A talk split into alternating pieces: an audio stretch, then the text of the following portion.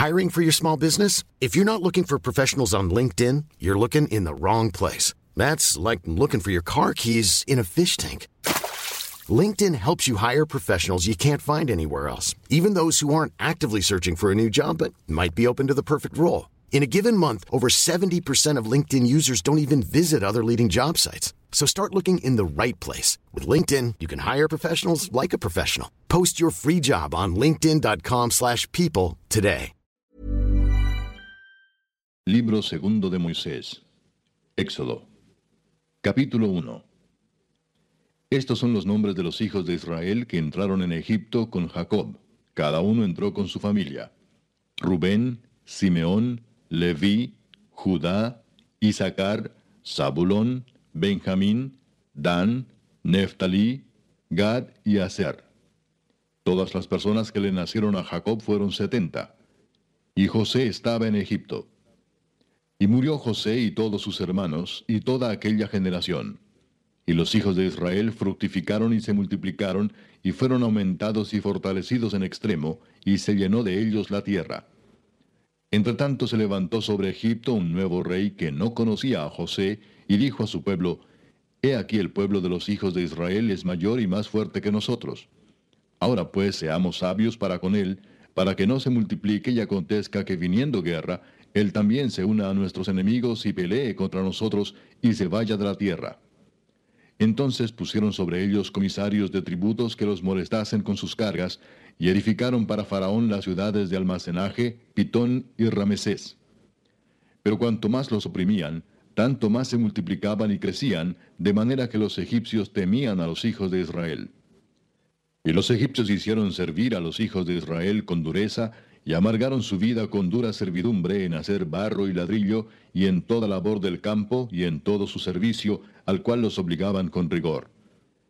Y habló el rey de Egipto a las parteras de las hebreas, una de las cuales se llamaba Cifra y otra Fua, y les dijo, Cuando asistáis a las hebreas en sus partos y veáis el sexo, si es hijo, matadlo, y si es hija, entonces viva. Pero las parteras temieron a Dios y no hicieron como les mandó el rey de Egipto, sino que preservaron la vida a los niños. Y el rey de Egipto hizo llamar a las parteras y les dijo, ¿Por qué habéis hecho esto, que habéis preservado la vida a los niños? Y las parteras respondieron a Faraón, porque las mujeres hebreas no son como las egipcias, pues son robustas y dan a luz antes que la partera venga a ellas. Y Dios hizo bien a las parteras, y el pueblo se multiplicó y se fortaleció en gran manera. Y por haber las parteras temido a Dios, Él prosperó sus familias. Entonces Faraón mandó a todo su pueblo diciendo, Echad al río a todo hijo que nazca, y a toda hija preservad la vida. Capítulo 2 un varón de la familia de Leví fue y tomó por mujer a una hija de Leví, la que concibió y dio a luz un hijo, y viéndole que era hermoso, le tuvo escondido tres meses. Pero no pudiendo ocultarle más tiempo, tomó una arquilla de juncos y la calafateó con asfalto y brea, y colocó en ella al niño y lo puso en un carrizal a la orilla del río. Y una hermana suya se puso a lo lejos para ver lo que le acontecería. Y la hija de Faraón descendió a lavarse al río, y paseándose sus doncellas por la ribera del río, vio ella la arquilla en el carrizal, y envió una criada suya a que la tomase. Y cuando la abrió, vio al niño, y he aquí que el niño lloraba. Y teniendo compasión de él, dijo, De los niños de los hebreos es este. Entonces su hermana dijo a la hija de Faraón, ¿Iré a llamarte una nodriza de las hebreas para que te críe este niño? Y la hija de Faraón respondió, Ve. Entonces fue la doncella y llamó a la madre del niño, a la cual dijo la hija de Faraón, Lleva a este niño y críamelo, y yo te lo pagaré. Y la mujer tomó al niño y lo crió. Y cuando el niño creció, ella lo trajo a la hija de Faraón, la cual lo prohijó y le puso por nombre Moisés, diciendo, porque de las aguas lo saqué. En aquellos días sucedió que crecido ya Moisés, salió a sus hermanos y los vio en sus duras tareas, y observó a un egipcio que golpeaba a uno de los hebreos sus hermanos. Entonces miró a todas partes, y viendo que no parecía nadie, mató al egipcio y lo escondió en la arena. Al día siguiente salió y vio a dos hebreos que reñían. Entonces dijo al que maltrataba al otro, ¿Por qué golpeas a tu prójimo? Y él respondió, ¿Quién te ha puesto a ti por príncipe y juez sobre nosotros? ¿Piensas matarme como mataste al egipcio? Entonces Moisés tuvo miedo y dijo, Ciertamente esto ha sido descubierto. Oyendo Faraón acerca de este hecho, procuró matar a Moisés, pero Moisés huyó de delante de Faraón y habitó en la tierra de Madián. Y estando sentado junto al pozo, siete hijas que tenía el sacerdote de Madián vinieron a sacar agua para llenar las pilas y dar de beber a las ovejas de su padre. Mas los pastores vinieron y las echaron de allí. Entonces Moisés se levantó y las defendió y dio de beber a sus ovejas. Y volviendo ellas a Reuel su padre, él les dijo, ¿por qué habéis venido hoy tan pronto? Ellas respondieron, un varón egipcio nos defendió de mano de los pastores, y también nos sacó el agua y dio de beber a las ovejas. Y dijo a sus hijas, ¿Dónde está? ¿Por qué habéis dejado a ese hombre? Llamadle para que coma. Y Moisés convino en morar con aquel varón, y él dio su hija Séfora por mujer a Moisés. Y ella le dio a luz un hijo, y él le puso por nombre Gersón, porque dijo, Forastero soy en tierra ajena. Aconteció que después de muchos días murió el rey de Egipto, y los hijos de Israel gemían a causa de la servidumbre y clamaron. Y subió a Dios el clamor de ellos con motivo de su servidumbre. Y oyó Dios el gemido de ellos, y se acordó de su pacto con Abraham, Isaac y Jacob. Y miró Dios a los hijos de Israel, y los reconoció Dios. Capítulo 3 Apacentando Moisés las ovejas de Jetro su suegro, sacerdote de Madián, llevó las ovejas a través del desierto y llegó hasta Horeb, monte de Dios. Y se le apareció el ángel de Jehová en una llama de fuego en medio de una zarza. Y él miró y vio que la zarza ardía en fuego, y la zarza no se consumía.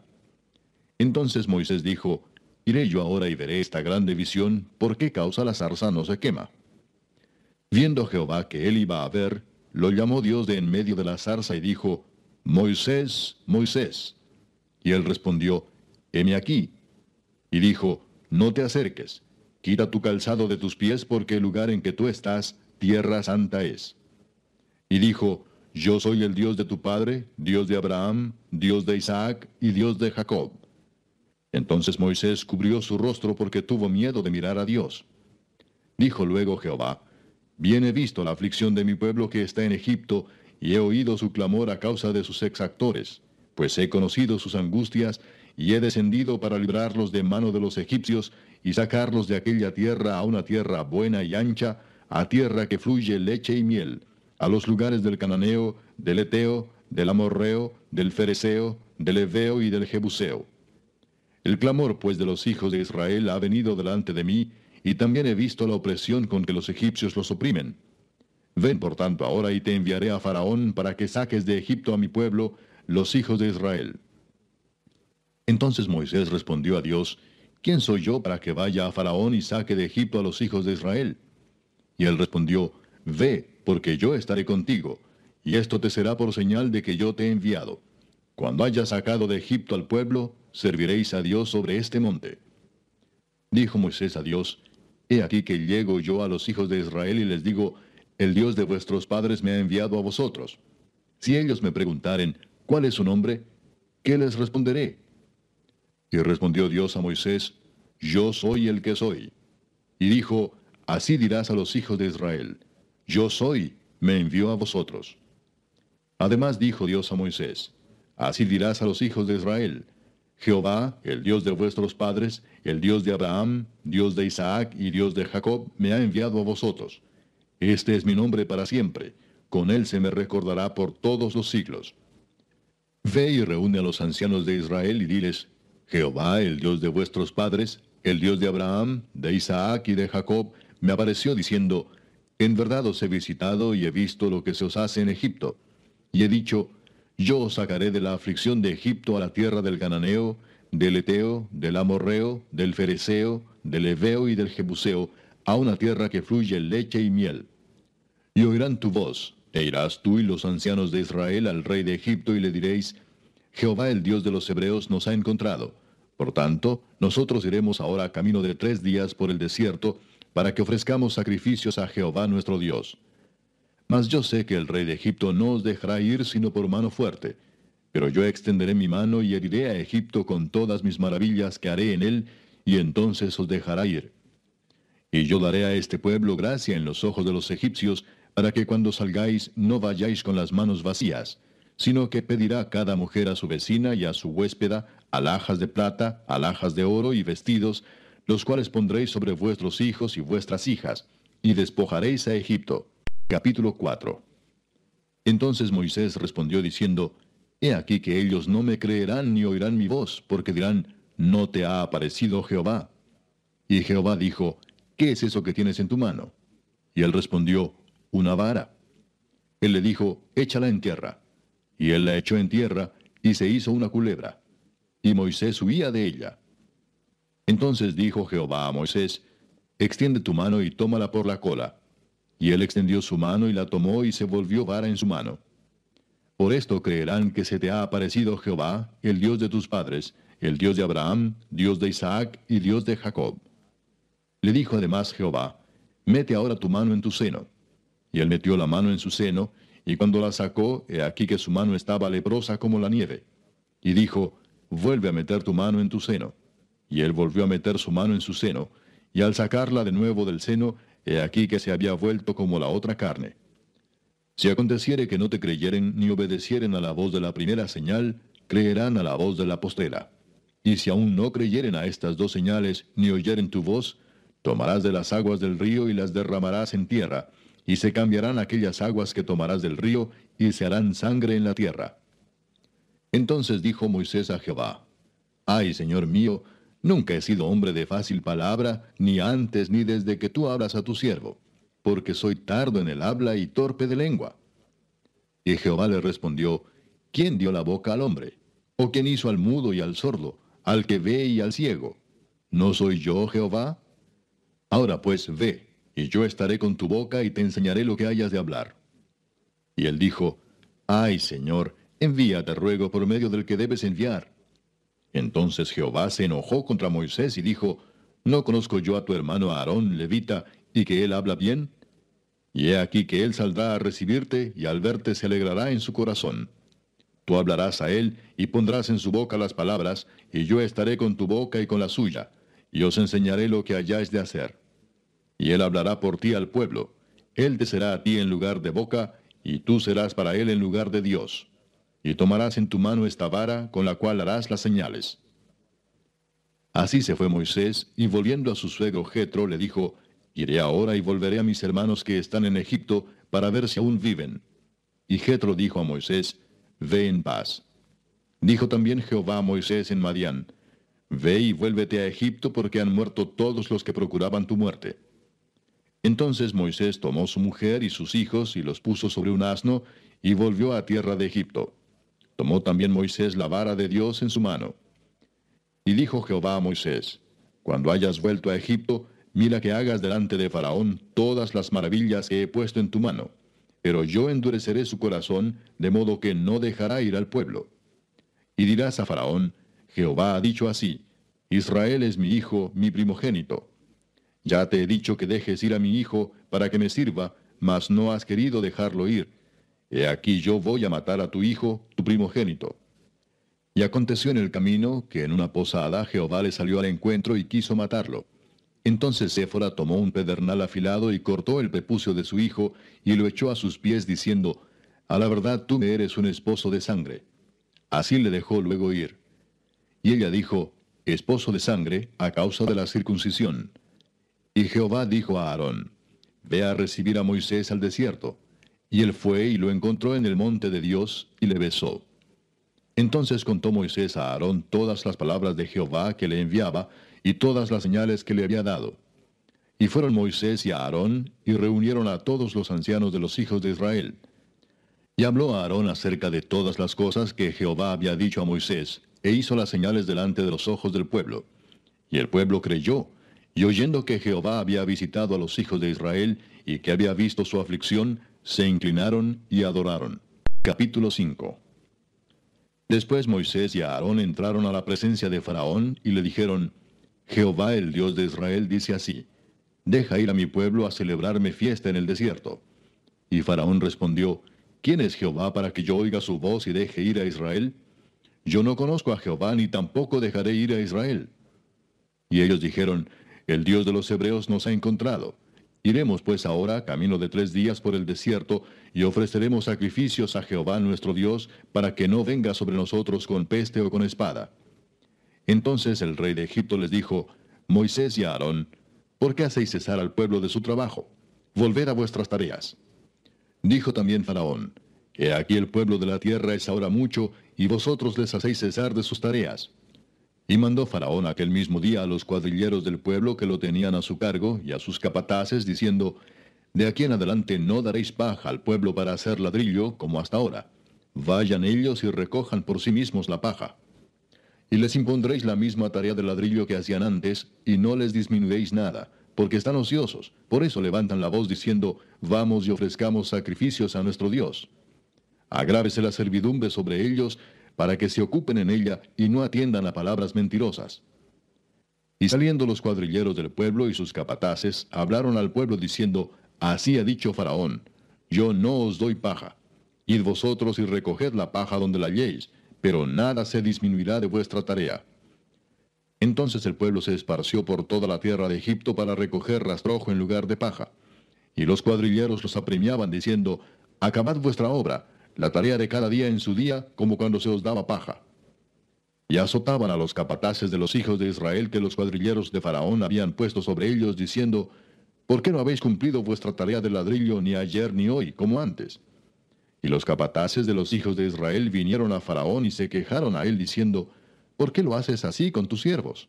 No se da paja a tus siervos, y con todo nos dicen, haced ladrillo. Y he aquí tus siervos son azotados, y el pueblo tuyo es el culpable. Y él respondió, estáis ociosos, sí, ociosos, y por eso decís, vamos y ofrezcamos sacrificios a Jehová. Id pues ahora y trabajad, no se os dará paja, y habéis de entregar la misma tarea de ladrillo. Entonces los capataces de los hijos de Israel se vieron en aflicción al decírseles, no se disminuirá nada de vuestro ladrillo de la tarea de cada día. Y encontrando a Moisés y a Aarón, que estaban a la vista de ellos cuando salían de la presencia de Faraón, les dijeron, Mire Jehová sobre vosotros y juzgue, pues nos habéis hecho abominables delante de Faraón y de sus siervos, poniéndoles la espada en la mano para que nos maten. Entonces Moisés se volvió a Jehová y dijo, Señor, ¿por qué afliges a este pueblo? ¿Para qué me enviaste?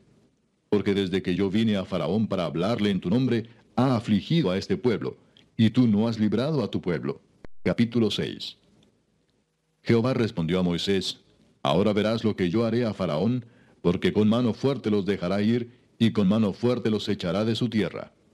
Habló todavía Dios a Moisés y le dijo, Yo soy Jehová. Y aparecía a Abraham, a Isaac y a Jacob como Dios omnipotente, mas en mi nombre Jehová no me di a conocer a ellos. También establecí mi pacto con ellos de darles la tierra de Canaán, la tierra en que fueron forasteros y en la cual habitaron. Asimismo yo he oído el gemido de los hijos de Israel a quienes hacen servir los egipcios, y me he acordado de mi pacto. Por tanto, dirás a los hijos de Israel, Yo soy Jehová, y yo os sacaré de debajo de las tareas pesadas de Egipto, y os libraré de su servidumbre, y os redimiré con brazo extendido y con juicios grandes. Y os tomaré por mi pueblo y seré vuestro Dios. Y vosotros sabréis que yo soy Jehová vuestro Dios, que os sacó de debajo de las tareas pesadas de Egipto. Y os meteré en la tierra por la cual alcé mi mano jurando que la daría a Abraham, a Isaac y a Jacob, y yo os la daré por heredad. Yo, Jehová. De esta manera habló Moisés a los hijos de Israel, pero ellos no escuchaban a Moisés a causa de la congoja de espíritu y de la dura servidumbre. Y habló Jehová a Moisés diciendo, Entra y habla a Faraón, rey de Egipto, que deje ir de su tierra a los hijos de Israel. Y respondió Moisés delante de Jehová, Aquí los hijos de Israel no me escuchan. ¿Cómo pues me escuchará Faraón, siendo yo torpe de labios? Entonces Jehová habló a Moisés y a Aarón, y les dio mandamiento para los hijos de Israel y para Faraón, rey de Egipto, para que sacasen a los hijos de Israel de la tierra de Egipto.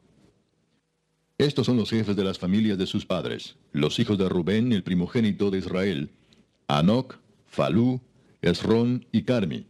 Estas son las familias de Rubén. Los hijos de Simeón, Gemuel, Jamín, Oad, Jaquín, Soar y Saúl, hijo de una cananea. Estas son las familias de Simeón. Estos son los nombres de los hijos de Leví por sus linajes, Gersón, Coat y Merari.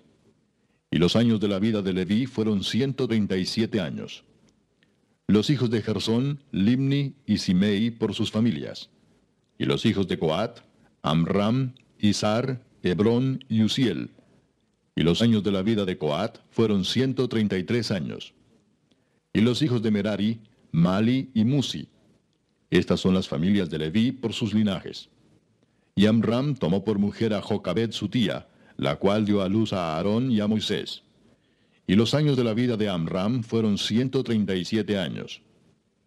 Los hijos de Izar, Coré, Nefeg y Sicri. Y los hijos de Uziel, Misael, Elzafán y Sitri. Y tomó a Aarón por mujer a Elizabeth, hija de Aminadab, hermana de Naasón, la cual dio a luz a Nadab, Abiú, Eleazar e Itamar. Los hijos de Coré, Asir, Elcana y Abiasaf. Estas son las familias de los coreitas. Y Eleazar, hijo de Aarón, tomó para sí mujer de las hijas de Futiel, la cual dio a luz a Finés. Y estos son los jefes de los padres de los levitas por sus familias. Este es aquel Aarón y aquel Moisés a los cuales Jehová dijo, Sacad a los hijos de Israel de la tierra de Egipto por sus ejércitos. Estos son los que hablaron a Faraón, rey de Egipto, para sacar de Egipto a los hijos de Israel. Moisés y Aarón fueron estos. Cuando Jehová habló a Moisés en la tierra de Egipto, entonces Jehová habló a Moisés diciendo, Yo soy Jehová, di a Faraón rey de Egipto todas las cosas que yo te digo a ti. Y Moisés respondió delante de Jehová, He aquí yo soy torpe de labios. ¿Cómo pues me ha de oír Faraón? Capítulo 7 Jehová dijo a Moisés, Mira, yo te he constituido Dios para Faraón, y tu hermano Aarón será tu profeta. Tú dirás todas las cosas que yo te mande, y a Aarón tu hermano hablará a Faraón para que deje ir de su tierra a los hijos de Israel. Y yo endureceré el corazón de Faraón, y multiplicaré en la tierra de Egipto mis señales y mis maravillas. Y Faraón no os oirá, mas yo pondré mi mano sobre Egipto, y sacaré a mis ejércitos, mi pueblo, los hijos de Israel, de la tierra de Egipto, con grandes juicios. Y sabrán los egipcios que yo soy Jehová, cuando extienda mi mano sobre Egipto, y saque a los hijos de Israel de en medio de ellos. E hizo Moisés y Aarón como Jehová les mandó. Así lo hicieron. Era Moisés de edad de ochenta años, y Aarón de edad de ochenta y tres, cuando hablaron a Faraón. Habló Jehová a Moisés y a Aarón diciendo, Si Faraón os respondiere diciendo, Mostrad milagro, dirás a Aarón, Toma tu vara y échala delante de Faraón para que se haga culebra. Vinieron pues Moisés y Aarón a Faraón e hicieron como Jehová lo había mandado. Y echó a Aarón su vara delante de Faraón y de sus siervos, y se hizo culebra. Entonces llamó también Faraón sabios y hechiceros, e hicieron también lo mismo los hechiceros de Egipto con sus encantamientos, pues echó cada uno su vara, las cuales se volvieron culebras. Mas la vara de Aarón devoró las varas de ellos. Y el corazón de Faraón se endureció y no los escuchó como Jehová lo había dicho. Entonces Jehová dijo a Moisés, el corazón de Faraón está endurecido y no quiere dejar ir al pueblo. Ve por la mañana a Faraón, he aquí que él sale al río, y tú ponte a la ribera delante de él, y toma en tu mano la vara que se volvió culebra, y dile, Jehová el Dios de los Hebeos me ha enviado a ti diciendo, deja ir a mi pueblo para que me sirva en el desierto.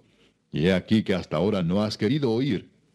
Así ha dicho Jehová, en esto conocerás que yo soy Jehová He aquí yo golpearé con la vara que tengo en mi mano el agua que esté en el río, y se convertirá en sangre.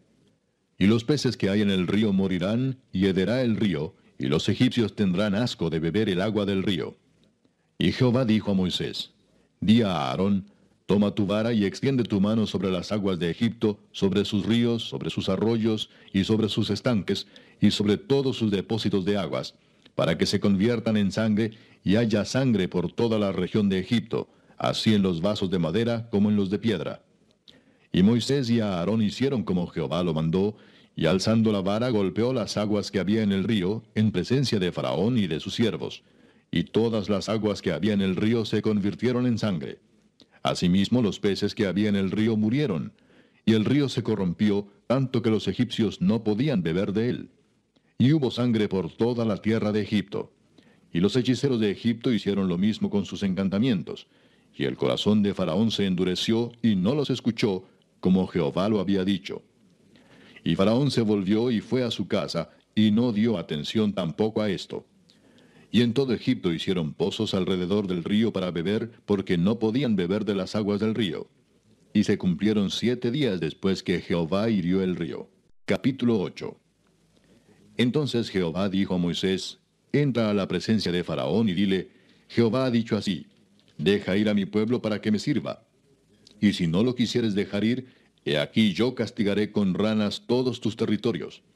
Y el río criará ranas, las cuales subirán y entrarán en tu casa, en la cámara donde duermes, y sobre tu cama, y en las casas de tus siervos, en tu pueblo, en tus hornos y en tus artesas.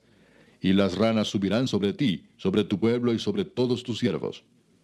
Y Jehová dijo a Moisés, Di a Aarón, extiende tu mano con tu vara sobre los ríos, arroyos y estanques, para que haga subir ranas sobre la tierra de Egipto. Entonces Aarón extendió su mano sobre las aguas de Egipto, y subieron ranas que cubrieron la tierra de Egipto. Y los hechiceros hicieron lo mismo con sus encantamientos, e hicieron venir ranas sobre la tierra de Egipto. Entonces Faraón llamó a Moisés y a Aarón y les dijo, Orad a Jehová para que quite las ranas de mí y de mi pueblo, y dejaré ir a tu pueblo para que ofrezca sacrificios a Jehová. Y dijo Moisés a Faraón, Dígnate indicarme cuándo debo orar por ti, por tus siervos y por tu pueblo, para que las ranas sean quitadas de ti y de tus casas, y que solamente queden en el río. Y él dijo, Mañana. Y Moisés respondió, Se hará conforme a tu palabra, para que conozcas que no hay como Jehová nuestro Dios. Y las ranas se irán de ti y de tus casas, de tus siervos y de tu pueblo, y solamente quedarán en el río. Entonces salieron Moisés y Aarón de la presencia de Faraón. Y clamó Moisés a Jehová tocante a las ranas que había mandado a Faraón. E hizo Jehová conforme a la palabra de Moisés, y murieron las ranas de las casas, de los cortijos y de los campos, y las juntaron en montones, y apestaba la tierra. Pero viendo Faraón que le habían dado reposo, endureció su corazón y no los escuchó como Jehová lo había dicho. Entonces Jehová dijo a Moisés, Di a Aarón, extiende tu vara y golpea el polvo de la tierra, para que se vuelva piojos por todo el país de Egipto. Y ellos lo hicieron así, y Aarón extendió su mano con su vara y golpeó el polvo de la tierra, el cual se volvió piojos, así en los hombres como en las bestias. Todo el polvo de la tierra se volvió piojos en todo el país de Egipto. Y los hechiceros hicieron así también para sacar piojos con sus encantamientos, pero no pudieron. Y hubo piojos tanto en los hombres como en las bestias. Entonces los hechiceros dijeron a Faraón, Dedo de Dios es este mas el corazón de Faraón se endureció y no los escuchó como Jehová lo había dicho. Jehová dijo a Moisés, Levántate de mañana y ponte delante de Faraón, he aquí él sale al río, y dile, Jehová ha dicho así, Deja ir a mi pueblo para que me sirva. Porque si no dejas ir a mi pueblo, he aquí yo enviaré sobre ti, sobre tus siervos, sobre tu pueblo y sobre tus casas toda clase de moscas, y las casas de los egipcios se llenarán de toda clase de moscas, y asimismo la tierra donde ellos estén. Y aquel día yo apartaré la tierra de Gosén, en la cual habita mi pueblo, para que ninguna clase de moscas haya en ella, a fin de que sepas que yo soy Jehová en medio de la tierra. Y yo pondré redención entre mi pueblo y el tuyo. Mañana será esta señal. Y Jehová lo hizo así, y vino toda clase de moscas molestísimas sobre la casa de Faraón, sobre las casas de sus siervos y sobre todo el país de Egipto y la tierra fue corrompida a causa de ellas. Entonces Faraón llamó a Moisés y a Aarón y les dijo, Andad, ofreced sacrificio a vuestro Dios en la tierra. Y Moisés respondió, No conviene que hagamos así, porque ofreceríamos a Jehová nuestro Dios la abominación de los egipcios. He aquí, si sacrificáramos la abominación de los egipcios delante de ellos, ¿no nos apedrearían? Camino de tres días iremos por el desierto, y ofreceremos sacrificios a Jehová nuestro Dios, como él nos dirá. Dijo Faraón, Yo os dejaré ir para que ofrezcáis sacrificios a Jehová vuestro Dios en el desierto, con tal que no vayáis más lejos. Orad por mí. Y respondió Moisés, He aquí al salir yo de tu presencia, rogaré a Jehová que las diversas clases de moscas se vayan de Faraón y de sus siervos y de su pueblo mañana, con tal que Faraón no falte más, no dejando ir al pueblo a dar sacrificio a Jehová. Entonces Moisés salió de la presencia de Faraón y oró a Jehová. Y Jehová hizo conforme a la palabra de Moisés, y quitó todas aquellas moscas de Faraón, de sus siervos y de su pueblo, sin que quedara una. Mas Faraón endureció aún esta vez su corazón y no dejó ir al pueblo. Capítulo 9 Entonces Jehová dijo a Moisés, Entra a la presencia de Faraón y dile, Jehová, el Dios de los Hebreos, dice así, Deja ir a mi pueblo para que me sirva. Porque si no lo quieres dejar ir y lo detienes aún, he aquí la mano de Jehová estará sobre tus ganados que están en el campo, caballos, asnos, camellos, vacas y ovejas, con plaga gravísima. Y Jehová hará separación entre los ganados de Israel y los de Egipto, de modo que nada muera de todo lo de los hijos de Israel. Y Jehová fijó plazo, diciendo, Mañana hará Jehová esta cosa en la tierra. Al día siguiente Jehová hizo aquello, y murió todo el ganado de Egipto, mas del ganado de los hijos de Israel no murió uno. Entonces Faraón envió, y he aquí que del ganado de los hijos de Israel no había muerto uno. Mas el corazón de Faraón se endureció, y no dejó ir al pueblo. Y Jehová dijo a Moisés y a Aarón, Tomad puñados de ceniza de un horno, y la esparcirá Moisés hacia el cielo delante de Faraón, y vendrá a ser polvo sobre toda la tierra de Egipto, y producirá sarpullido con úlceras en los hombres y en las bestias por todo el país de Egipto. Y tomaron ceniza del horno y se pusieron delante de Faraón, y la esparció Moisés hacia el cielo, y hubo sarpullido que produjo úlceras tanto en los hombres como en las bestias. Y los hechiceros no podían estar delante de Moisés a causa del sarpullido, porque hubo sarpullido en los hechiceros y en todos los egipcios. Pero Jehová endureció el corazón de Faraón y no los oyó, como Jehová lo había dicho a Moisés. Entonces Jehová dijo a Moisés, Levántate de mañana y ponte delante de Faraón y dile, Jehová, el Dios de los Hebreos, dice así, Deja ir a mi pueblo para que me sirva, porque yo enviaré esta vez todas mis plagas a tu corazón, sobre tus siervos y sobre tu pueblo, para que entiendas que no hay otro como yo en toda la tierra. Porque ahora yo extenderé mi mano para herirte a ti y a tu pueblo de plaga, y serás quitado de la tierra. Y a la verdad yo te he puesto para mostrar en ti mi poder, y para que mi nombre sea anunciado en toda la tierra. ¿Todavía te ensoberbeces contra mi pueblo para no dejarlos ir? He aquí que mañana a estas horas yo haré llover granizo muy pesado, cual nunca hubo en Egipto desde el día que se fundó hasta ahora. Envía pues a recoger tu ganado y todo lo que tienes en el campo, porque todo hombre o animal que se halle en el campo y no se ha recogido a casa, el granizo caerá sobre él y morirá. De los siervos de Faraón, el que tuvo temor de la palabra de Jehová, hizo huir sus criados y su ganado a casa. Mas el que no puso en su corazón la palabra de Jehová, dejó sus criados y sus ganados en el campo. Y Jehová dijo a Moisés, Extiende tu mano hacia el cielo, para que venga granizo en toda la tierra de Egipto, sobre los hombres y sobre las bestias, y sobre toda la hierba del campo en el país de Egipto.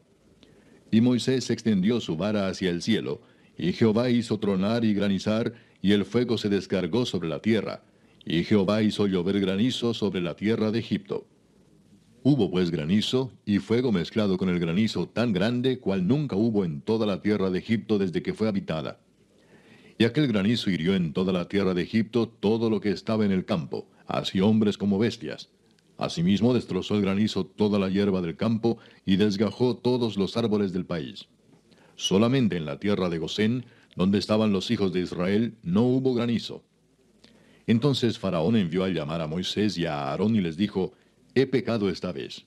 Jehová es justo, y yo y mi pueblo impíos. Orad a Jehová para que cesen los truenos de Dios y el granizo, y yo os dejaré ir, y no os detendréis más. Y le respondió Moisés, Tan pronto salga yo de la ciudad, extenderé mis manos a Jehová, y los truenos cesarán, y no habrá más granizo, para que sepas que de Jehová es la tierra. Pero yo sé que ni tú ni tus siervos temeréis todavía la presencia de Jehová Dios. El lino, pues, y la cebada fueron destrozados, porque la cebada estaba ya espigada, y el lino en caña. Mas el trigo y el centeno no fueron destrozados porque eran tardíos. Y salido Moisés de la presencia de Faraón, fuera de la ciudad, extendió sus manos a Jehová, y cesaron los truenos y el granizo, y la lluvia no cayó más sobre la tierra. Y viendo Faraón que la lluvia había cesado, y el granizo y los truenos, se obstinó en pecar, y endurecieron su corazón él y sus siervos. Y el corazón de Faraón se endureció y no dejó ir a los hijos de Israel, como Jehová lo había dicho por medio de Moisés. Capítulo 10 Jehová dijo a Moisés, Entra a la presencia de Faraón, porque yo he endurecido su corazón y el corazón de sus siervos, para mostrar entre ellos estas mis señales, y para que cuentes a tus hijos y a tus nietos las cosas que yo hice en Egipto, y mis señales que hice entre ellos, para que sepáis que yo soy Jehová. Entonces vinieron Moisés y Aarón a Faraón y le dijeron, Jehová el Dios de los Hebreos ha dicho así, ¿Hasta cuándo no querrás humillarte delante de mí? Deja ir a mi pueblo para que me sirva. Y si aún rehusas dejarlo ir, He aquí que mañana yo traeré sobre tu territorio la langosta, la cual cubrirá la faz de la tierra, de modo que no pueda verse la tierra. Y ella comerá lo que escapó, lo que os quedó del granizo. Comerá asimismo todo árbol que os fructifica en el campo. Y llenará tus casas y las casas de todos tus siervos, y las casas de todos los egipcios, cual nunca vieron tus padres ni tus abuelos, desde que ellos fueron sobre la tierra hasta hoy. Y se volvió y salió de delante de Faraón. Entonces los siervos de Faraón le dijeron, ¿Hasta cuándo será este hombre un lazo para nosotros? Deja ir a estos hombres para que sirvan a Jehová su Dios. ¿Acaso no sabes todavía que Egipto está ya destruido? Y Moisés y Aarón volvieron a ser llamados ante Faraón, el cual les dijo, Andad, servid a Jehová vuestro Dios. ¿Quiénes son los que han de ir? Moisés respondió, Hemos de ir con nuestros niños y con nuestros viejos, con nuestros hijos y con nuestras hijas, con nuestras ovejas y con nuestras vacas hemos de ir, porque es nuestra fiesta solemne para Jehová. Y él les dijo, Así sea Jehová con vosotros. ¿Cómo os voy a dejar ir a vosotros y a vuestros niños? Mirad cómo el mal está delante de vuestro rostro. No será así. Id ahora vosotros, los varones, y servid a Jehová, pues esto es lo que vosotros pedisteis. Y los echaron de la presencia de Faraón. Entonces Jehová dijo a Moisés, Extiende tu mano sobre la tierra de Egipto para traer la langosta, a fin de que suba sobre el país de Egipto y consuma todo lo que el granizo dejó. Y extendió Moisés su vara sobre la tierra de Egipto, y Jehová trajo un viento oriental sobre el país todo aquel día y toda aquella noche. Y al venir la mañana, el viento oriental trajo la langosta. Y subió la langosta sobre toda la tierra de Egipto, y se asentó en todo el país de Egipto en tan gran cantidad como no la hubo antes ni la habrá después. Y cubrió la faz de todo el país y oscureció la tierra. Y consumió toda la hierba de la tierra y todo el fruto de los árboles que había dejado el granizo. No quedó cosa verde en árboles ni en hierba del campo en toda la tierra de Egipto. Entonces Faraón se apresuró a llamar a Moisés y a Aarón y dijo, He pecado contra Jehová vuestro Dios y contra vosotros mas os ruego ahora que perdonéis mi pecado solamente esta vez, y que oréis a Jehová vuestro Dios que quite de mí al menos esta plaga mortal. Y salió Moisés de delante de Faraón y oró a Jehová. Entonces Jehová trajo un fortísimo viento occidental y quitó la langosta y la arrojó en el mar rojo. Ni una langosta quedó en todo el país de Egipto. Pero Jehová endureció el corazón de Faraón, y éste no dejó ir a los hijos de Israel. Jehová dijo a Moisés, Extiende tu mano hacia el cielo para que haya tinieblas sobre la tierra de Egipto, tanto que cualquiera las palpe. Y extendió Moisés su mano hacia el cielo, y hubo densas tinieblas sobre toda la tierra de Egipto por tres días.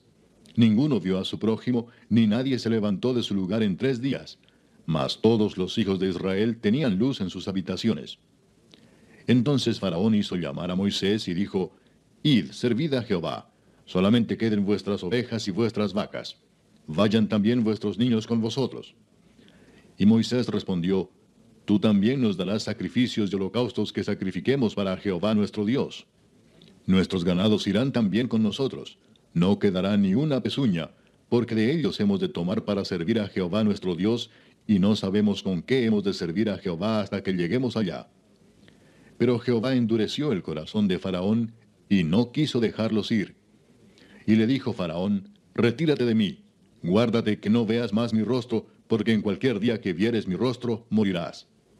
Y Moisés respondió, Bien has dicho, no veré más tu rostro. Capítulo 11 Jehová dijo a Moisés, Una plaga traeré aún sobre Faraón y sobre Egipto, después de la cual él os dejará ir de aquí, y seguramente os echará de aquí del todo.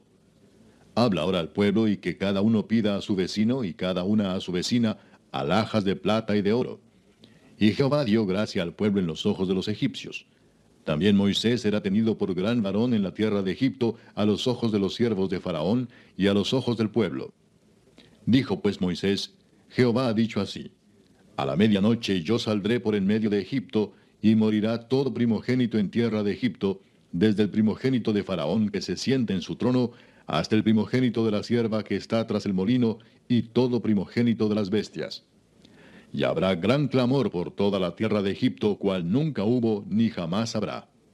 Pero contra todos los hijos de Israel, desde el hombre hasta la bestia, ni un perro moverá su lengua, para que sepáis que Jehová hace diferencia entre los egipcios y los israelitas. Y descenderán a mí todos estos tus siervos, e inclinados delante de mí dirán, vete, tú y todo el pueblo que está debajo de ti, y después de esto yo saldré. Y salió muy enojado de la presencia de Faraón. Y Jehová dijo a Moisés, Faraón no os oirá, para que mis maravillas se multipliquen en la tierra de Egipto. Y Moisés y Aarón hicieron todos estos prodigios delante de Faraón pues Jehová había endurecido el corazón de Faraón y no envió a los hijos de Israel fuera de su país. Capítulo 12 Habló Jehová a Moisés y a Aarón en la tierra de Egipto diciendo, Este mes os será principio de los meses, para vosotros será este el primero en los meses del año. Hablad a toda la congregación de Israel diciendo, En el diez de este mes, tómese cada uno un cordero según las familias de los padres, un cordero por familia mas si la familia fuere tan pequeña que no baste para comer el cordero, entonces él y su vecino inmediato a su casa tomarán uno según el número de las personas. Conforme al comer de cada hombre, haréis la cuenta sobre el cordero. El animal será sin defecto, macho de un año. Lo tomaréis de las ovejas o de las cabras. Y lo guardaréis hasta el día catorce de este mes, y lo inmolará toda la congregación del pueblo de Israel entre las dos tardes y tomarán de la sangre y la pondrán en los dos postes y en el dintel de las casas en que lo han de comer. Y aquella noche comerán la carne asada al fuego y panes sin levadura, con hierbas amargas lo comerán. Ninguna cosa comeréis de él cruda, ni cocida en agua, sino asada al fuego, su cabeza con sus pies y sus entrañas. Ninguna cosa dejaréis de él hasta la mañana, y lo que quedare hasta la mañana lo quemaréis en el fuego. Y lo comeréis así, ceñidos vuestros lomos, vuestro calzado en vuestros pies, y vuestro bordón en vuestra mano, y lo comeréis apresuradamente. Es la Pascua de Jehová. Pues yo pasaré aquella noche por la tierra de Egipto, y heriré a todo primogénito en la tierra de Egipto, así de los hombres como de las bestias. Y ejecutaré mis juicios en todos los dioses de Egipto. Yo, Jehová.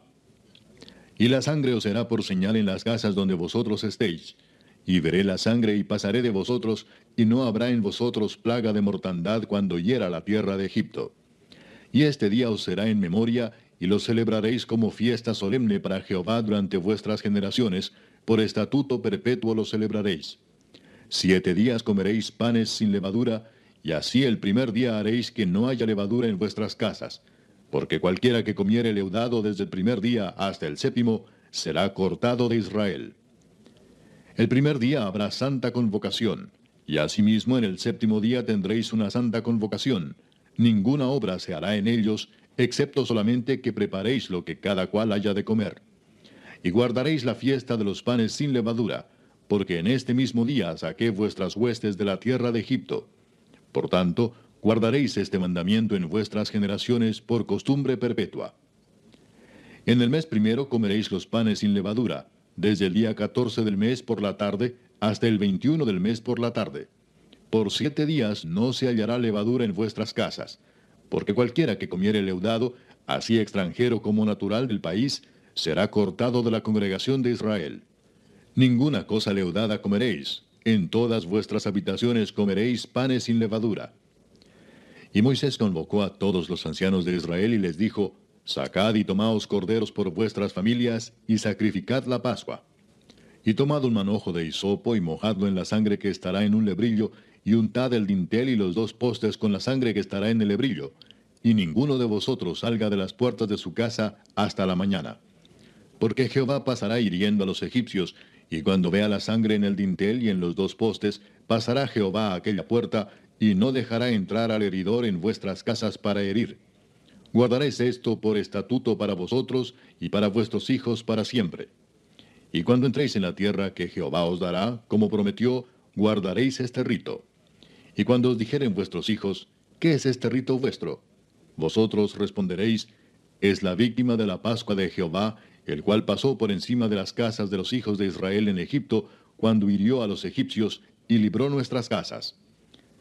Entonces el pueblo se inclinó y adoró.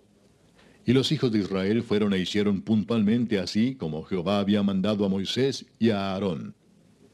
Y aconteció que a la medianoche Jehová hirió a todo primogénito en la tierra de Egipto, desde el primogénito de Faraón que se sentaba sobre su trono, hasta el primogénito del cautivo que estaba en la cárcel, y todo primogénito de los animales. Y se levantó aquella noche Faraón, él y todos sus siervos y todos los egipcios. Y hubo un gran clamor en Egipto, porque no había casa donde no hubiese un muerto. E hizo llamar a Moisés y a Aarón de noche y les dijo, Salid de en medio de mi pueblo vosotros y los hijos de Israel, e id, servid a Jehová como habéis dicho.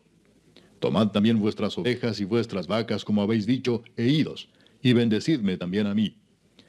Y los egipcios apremiaban al pueblo, dándose prisa a echarlos de la tierra, porque decían, todos somos muertos. Y llevó el pueblo su masa antes que se leudase, sus masas envueltas en sus sábanas sobre sus hombros.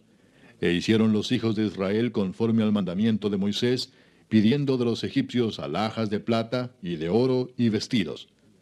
Y Jehová dio gracia al pueblo delante de los egipcios, y les dieron cuanto pedían. Así despojaron a los egipcios. Partieron los hijos de Israel de Ramesés a Sucot, como seiscientos mil hombres de a pie, sin contar los niños.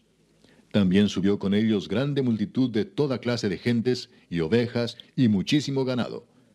Y cocieron tortas sin levadura de la masa que habían sacado de Egipto, pues no había leudado, porque al echarlos fuera los egipcios no habían tenido tiempo ni para prepararse comida. El tiempo que los hijos de Israel habitaron en Egipto fue cuatrocientos treinta años. Y pasados los cuatrocientos treinta años, en el mismo día todas las huestes de Jehová salieron de la tierra de Egipto. Es noche de guardar para Jehová por haberlo sacado en ella de la tierra de Egipto. Esta noche deben guardarla para Jehová todos los hijos de Israel en sus generaciones. Y Jehová dijo a Moisés y a Aarón, Esta es la ordenanza de la Pascua, ningún extraño comerá de ella. Mas todo siervo humano comprado por dinero comerá de ella, después que lo hubiere circuncidado. El extranjero y el jornalero no comerán de ella. Se comerá en una casa y no llevarás de aquella carne fuera de ella, ni quebraréis hueso suyo. Toda la congregación de Israel lo hará. Mas si algún extranjero morare contigo, y quisiere celebrar la Pascua para Jehová, séale circuncidado todo varón, y entonces la celebrará, y será como uno de vuestra nación, pero ningún incircunciso comerá de ella. La misma ley será para el natural y para el extranjero que habitare entre vosotros. Así lo hicieron todos los hijos de Israel. Como mandó Jehová a Moisés y a Aarón, así lo hicieron. Y en aquel mismo día sacó Jehová a los hijos de Israel de la tierra de Egipto por sus ejércitos. Capítulo 13.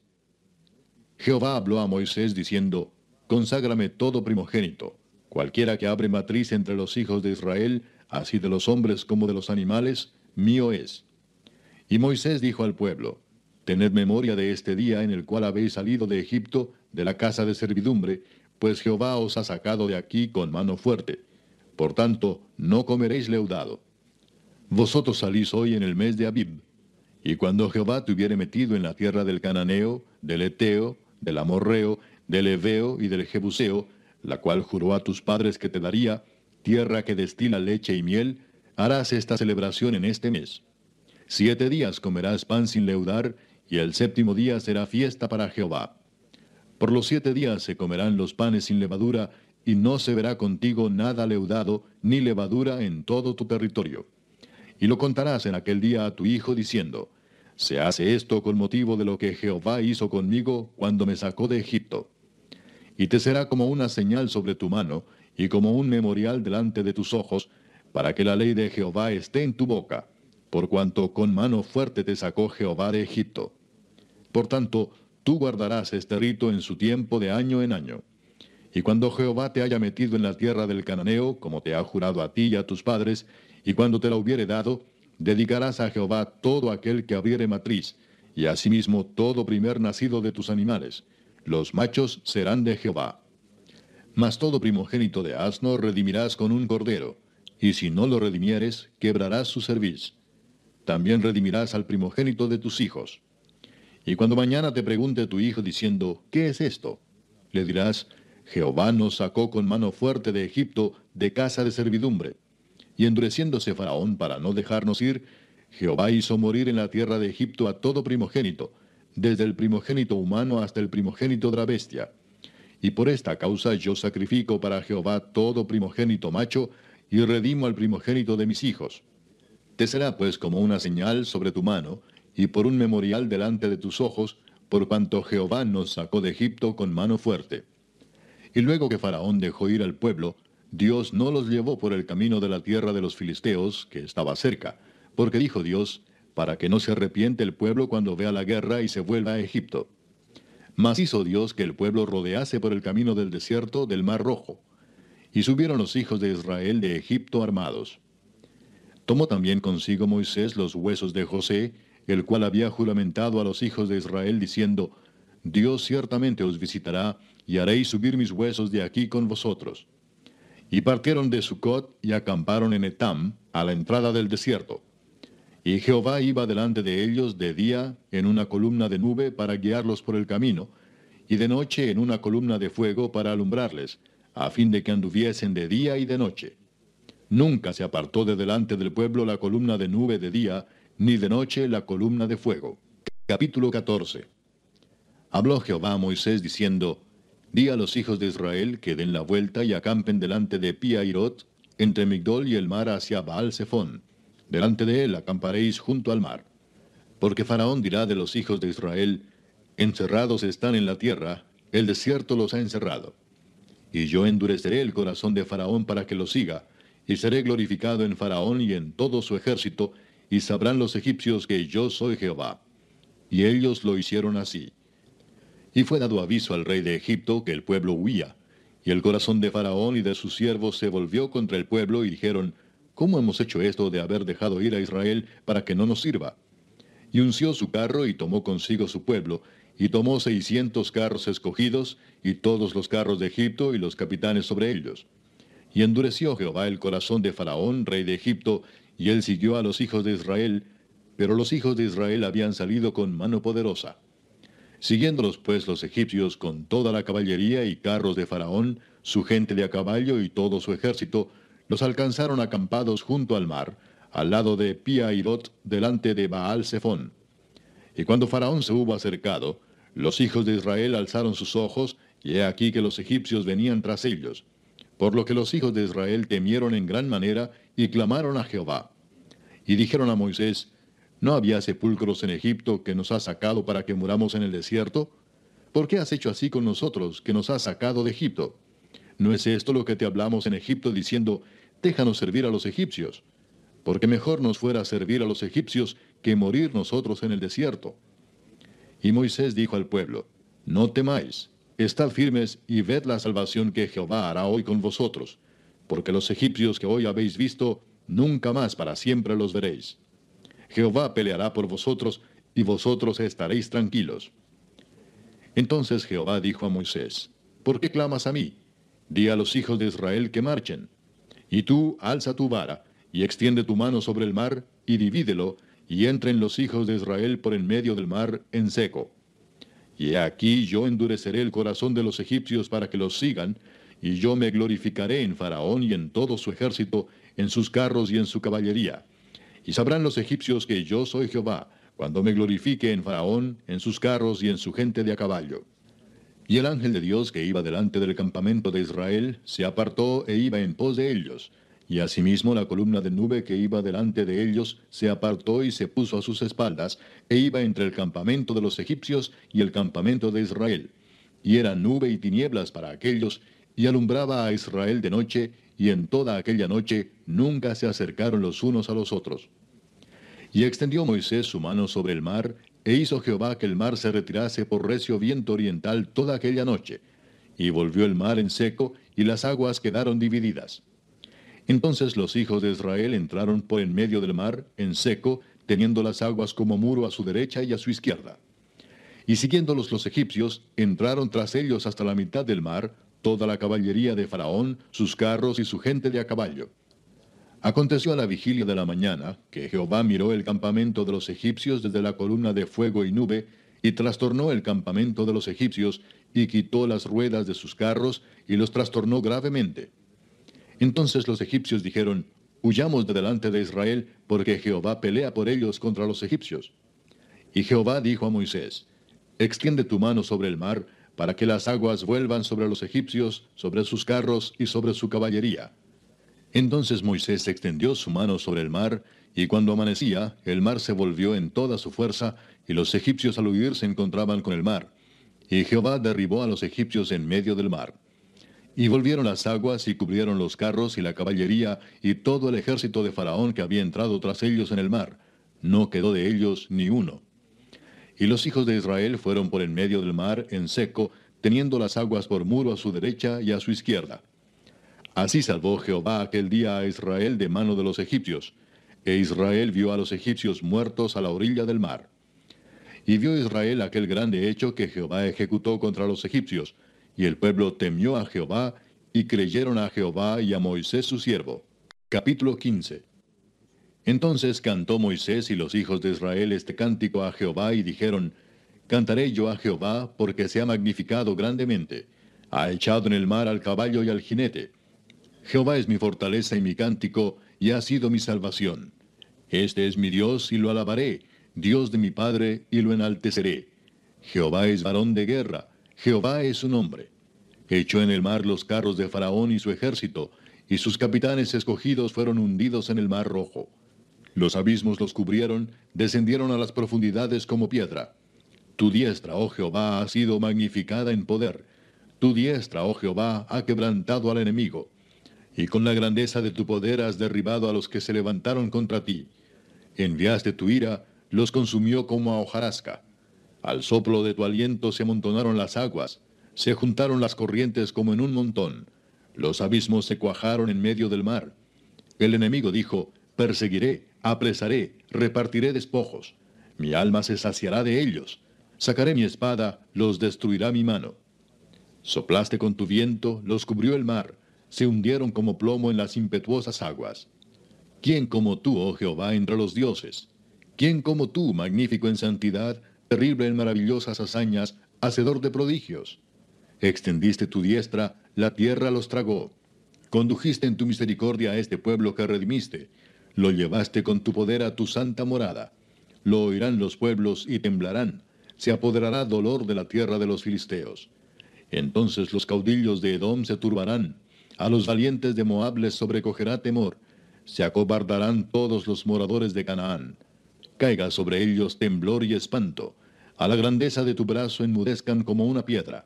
Hasta que haya pasado tu pueblo, oh Jehová, hasta que haya pasado este pueblo que tú rescataste. Tú los introducirás y los plantarás en el monte de tu heredad, en el lugar de tu morada que tú has preparado, oh Jehová, en el santuario que tus manos, oh Jehová, han afirmado. Jehová reinará eternamente y para siempre.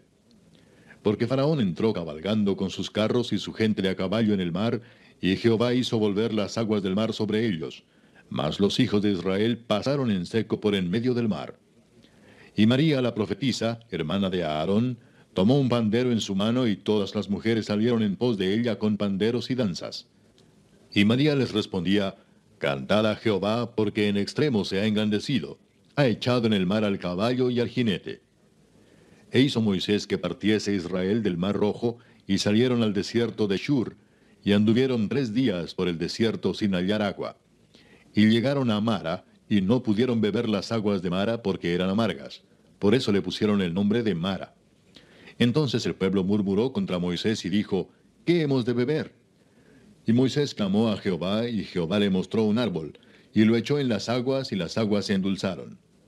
Allí les dio estatutos y ordenanzas, y allí los probó, y dijo, Si oyeres atentamente la voz de Jehová tu Dios, e hicieres lo recto delante de sus ojos, y dieres oído a sus mandamientos, y guardares todos sus estatutos, ninguna enfermedad de las que envié a los egipcios te enviaré a ti, porque yo soy Jehová tu sanador. Y llegaron a Elim, donde había doce fuentes de aguas, y setenta palmeras, y acamparon allí junto a las aguas. Capítulo 16 Partió luego de Elim toda la congregación de los hijos de Israel, y vino al desierto de Sin, que está entre Elim y Sinaí, a los quince días del segundo mes después que salieron de la tierra de Egipto. Y toda la congregación de los hijos de Israel murmuró contra Moisés y a Aarón en el desierto, y les decían los hijos de Israel, Ojalá hubiéramos muerto por mano de Jehová en la tierra de Egipto, cuando nos sentábamos a las ollas de carne, cuando comíamos pan hasta saciarnos, pues nos habéis sacado a este desierto para matar de hambre a toda esta multitud. Y Jehová dijo a Moisés, He aquí yo os haré llover pan del cielo, y el pueblo saldrá y recogerá diariamente la porción de un día, para que yo lo pruebe si anda en mi ley o no. Mas en el sexto día prepararán para guardar el doble de lo que suelen recoger cada día. Entonces dijeron Moisés y a Aarón a todos los hijos de Israel, En la tarde sabréis que Jehová os ha sacado de la tierra de Egipto, y a la mañana veréis la gloria de Jehová, porque él ha oído vuestras murmuraciones contra Jehová, porque nosotros, ¿qué somos para que vosotros murmuréis contra nosotros? Dijo también Moisés, Jehová os dará en la tarde carne para comer, y en la mañana pan hasta saciaros, porque Jehová ha oído vuestras murmuraciones con que habéis murmurado contra él. Porque nosotros, ¿qué somos? Vuestras murmuraciones no son contra nosotros, sino contra Jehová. Y dijo Moisés a Aarón, Di a toda la congregación de los hijos de Israel, acercaos a la presencia de Jehová, porque él ha oído vuestras murmuraciones. Y hablando a Aarón a toda la congregación de los hijos de Israel, miraron hacia el desierto, y he aquí la gloria de Jehová apareció en la nube. Y Jehová habló a Moisés diciendo, Yo he oído las murmuraciones de los hijos de Israel. Háblales diciendo, Al caer la tarde comeréis carne, y por la mañana os saciaréis de pan, y sabréis que yo soy Jehová vuestro Dios. Y venida la tarde subieron codornices que cubrieron el campamento, y por la mañana descendió rocío en derredor del campamento.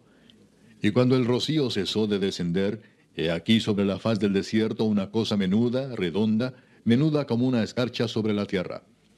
Y viéndolo los hijos de Israel se dijeron unos a otros, ¿qué es esto? Porque no sabían qué era. Entonces Moisés les dijo, es el pan que Jehová os da para comer. Esto es lo que Jehová ha mandado. Recoged de él cada uno según lo que pudiere comer. Un gomer por cabeza, conforme al número de vuestras personas, tomaréis cada uno para los que están en su tienda. Y los hijos de Israel lo hicieron así, y recogieron unos más, otros menos.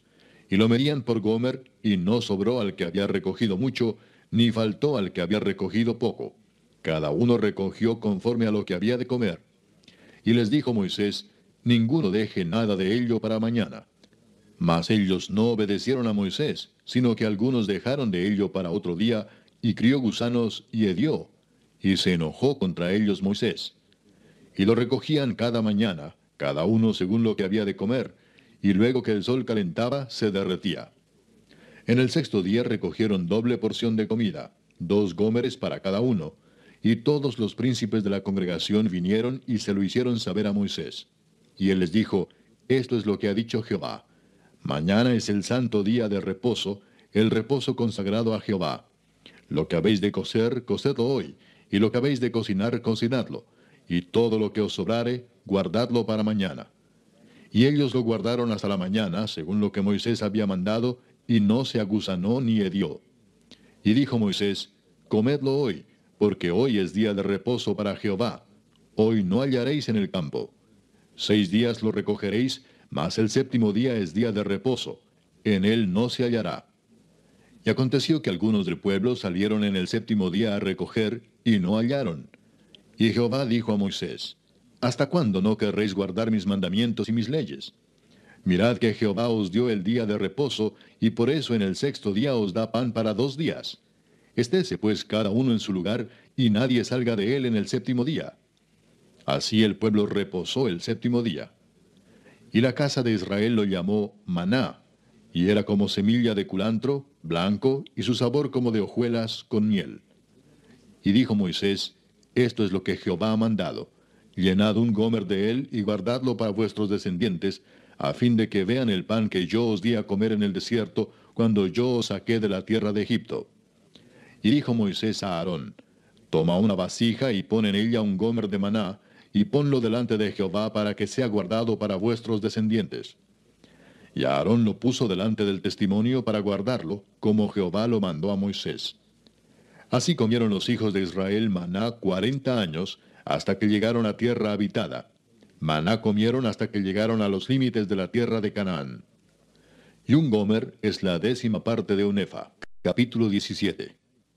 Toda la congregación de los hijos de Israel partió del desierto de Sin por sus jornadas, conforme al mandamiento de Jehová, y acamparon en Refidim, y no había agua para que el pueblo bebiese. Y altercó el pueblo con Moisés y dijeron, Danos agua para que bebamos. Y Moisés les dijo, ¿Por qué altercáis conmigo?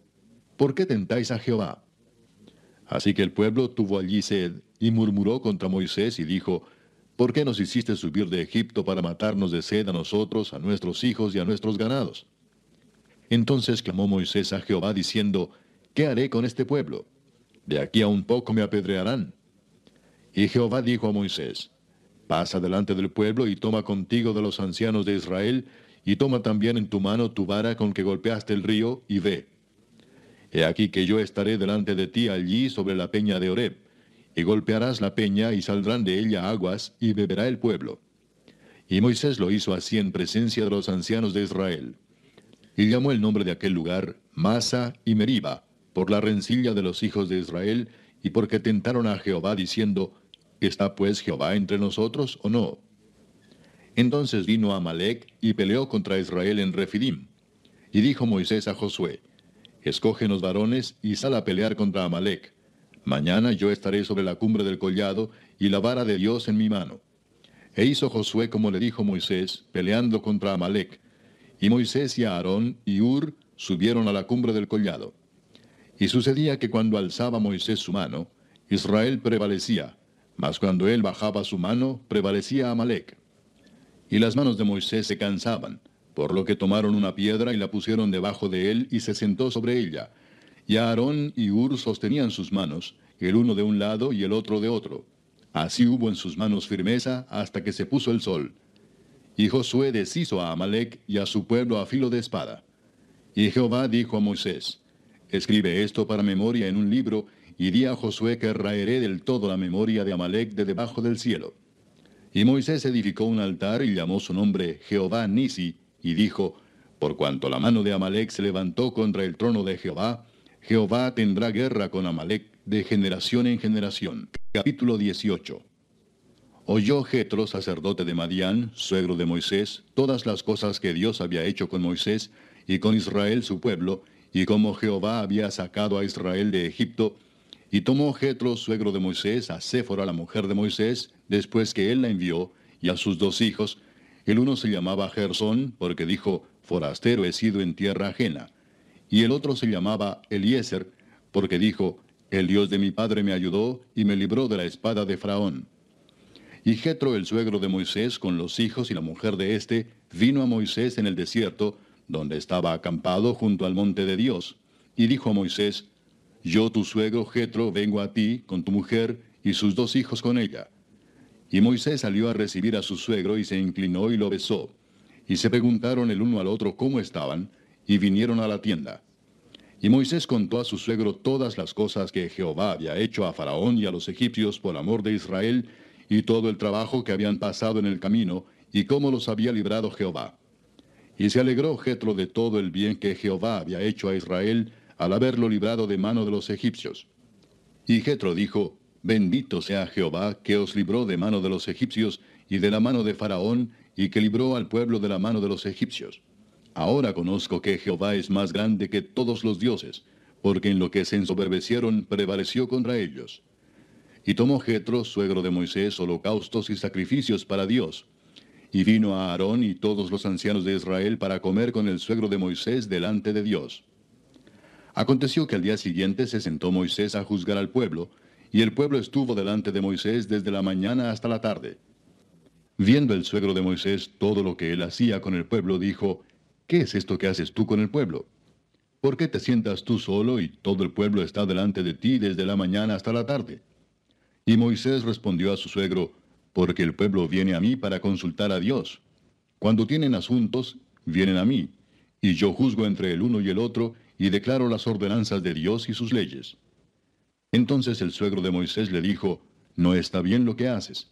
Desfallecerás del todo, tú y también este pueblo que está contigo, porque el trabajo es demasiado pesado para ti. No podrás hacerlo tú solo. Oye ahora mi voz, yo te aconsejaré y Dios estará contigo. Está tú por el pueblo delante de Dios, y somete tú los asuntos a Dios. Y enseña a ellos las ordenanzas y las leyes, y muéstrales el camino por donde deben andar y lo que han de hacer. Además, escoge tú de entre todo el pueblo varones de virtud, temerosos de Dios, varones de verdad que aborrezcan la avaricia, y ponlos sobre el pueblo por jefes de millares, de centenas, de cincuenta y de diez. Ellos juzgarán al pueblo en todo tiempo, y todo asunto grave lo traerán a ti, y ellos juzgarán todo asunto pequeño. Así aliviarás la carga de sobre ti, y la llevarán ellos contigo. Si esto hicieres, y Dios te lo mandare, tú podrás sostenerte, y también todo este pueblo irá en paz a su lugar. Y oyó Moisés la voz de su suegro, e hizo todo lo que dijo. Escogió Moisés varones de virtud de entre todo Israel, y los puso por jefes sobre el pueblo, sobre mil, sobre ciento, sobre cincuenta y sobre diez. Y juzgaban al pueblo en todo tiempo. El asunto difícil lo traían a Moisés, y ellos juzgaban todo asunto pequeño. Y despidió Moisés a su suegro, y éste se fue a su tierra. Capítulo 19 En el mes tercero de la salida de los hijos de Israel de la tierra de Egipto, en el mismo día llegaron al desierto de Sinaí. Habían salido de Refidim y llegaron al desierto de Sinaí y acamparon en el desierto. Y acampó allí Israel delante del monte. Y Moisés subió a Dios. Y Jehová lo llamó desde el monte diciendo, Así dirás a la casa de Jacob y anunciarás a los hijos de Israel. Vosotros visteis lo que hice a los egipcios y cómo os tomé sobre alas de águilas y os he traído a mí. Ahora pues, si diereis oído a mi voz y guardareis mi pacto, vosotros seréis mi especial tesoro sobre todos los pueblos, porque mía es toda la tierra. Y vosotros me seréis un reino de sacerdotes y gente santa. Estas son las palabras que dirás a los hijos de Israel. Entonces vino Moisés y llamó a los ancianos del pueblo y expuso en presencia de ellos todas estas palabras que Jehová le había mandado. Y todo el pueblo respondió a una y dijeron, todo lo que Jehová ha dicho haremos. Y Moisés refirió a Jehová las palabras del pueblo. Entonces Jehová dijo a Moisés, He aquí yo vengo a ti en una nube espesa, para que el pueblo oiga mientras yo hablo contigo, y también para que te crean para siempre. Y Moisés refirió las palabras del pueblo a Jehová. Y Jehová dijo a Moisés, Ve al pueblo y santifícalos hoy y mañana, y laven sus vestidos, y estén preparados para el día tercero, porque al tercer día Jehová descenderá a ojos de todo el pueblo sobre el monte de Sinaí. Y señalarás término al pueblo en derredor, diciendo, Guardaos, no subáis al monte ni toquéis sus límites. Cualquiera que tocare el monte, de seguro morirá. No lo tocará mano, porque será apedreado o asaeteado. Sea animal o sea hombre, no vivirá. Cuando suene largamente la bocina, subirán al monte. Y descendió Moisés del monte al pueblo y santificó al pueblo, y lavaron sus vestidos. Y dijo al pueblo, Estad preparados para el tercer día, no toquéis mujer. Aconteció que el tercer día, cuando vino la mañana, vinieron truenos y relámpagos y espesa nube sobre el monte, y sonido de bocina muy fuerte, y se estremeció todo el pueblo que estaba en el campamento. Y Moisés sacó del campamento al pueblo para recibir a Dios, y se detuvieron al pie del monte. Todo el monte Sinaí humeaba, porque Jehová había descendido sobre él en fuego, y el humo subía como el humo de un horno, y todo el monte se estremecía en gran manera. El sonido de la bocina iba aumentando en extremo. Moisés hablaba, y Dios le respondía con voz tronante. Y descendió Jehová sobre el monte Sinaí, sobre la cumbre del monte, y llamó Jehová a Moisés a la cumbre del monte, y Moisés subió. Y Jehová dijo a Moisés, Desciende, Ordena al pueblo que no traspase los límites para ver a Jehová, porque caerá multitud de ellos. Y también que se santifiquen los sacerdotes que se acercan a Jehová, para que Jehová no haga en ellos estrago. Moisés dijo a Jehová, El pueblo no podrá subir al monte Sinaí, porque tú nos has mandado diciendo, Señala límites al monte y santifícalo. Y Jehová le dijo, Ve, desciende y subirás tú y a Aarón contigo mas los sacerdotes y el pueblo no traspasen el límite para subir a Jehová, no sea que haga en ellos estrago. Entonces Moisés descendió y se lo dijo al pueblo. Capítulo 20.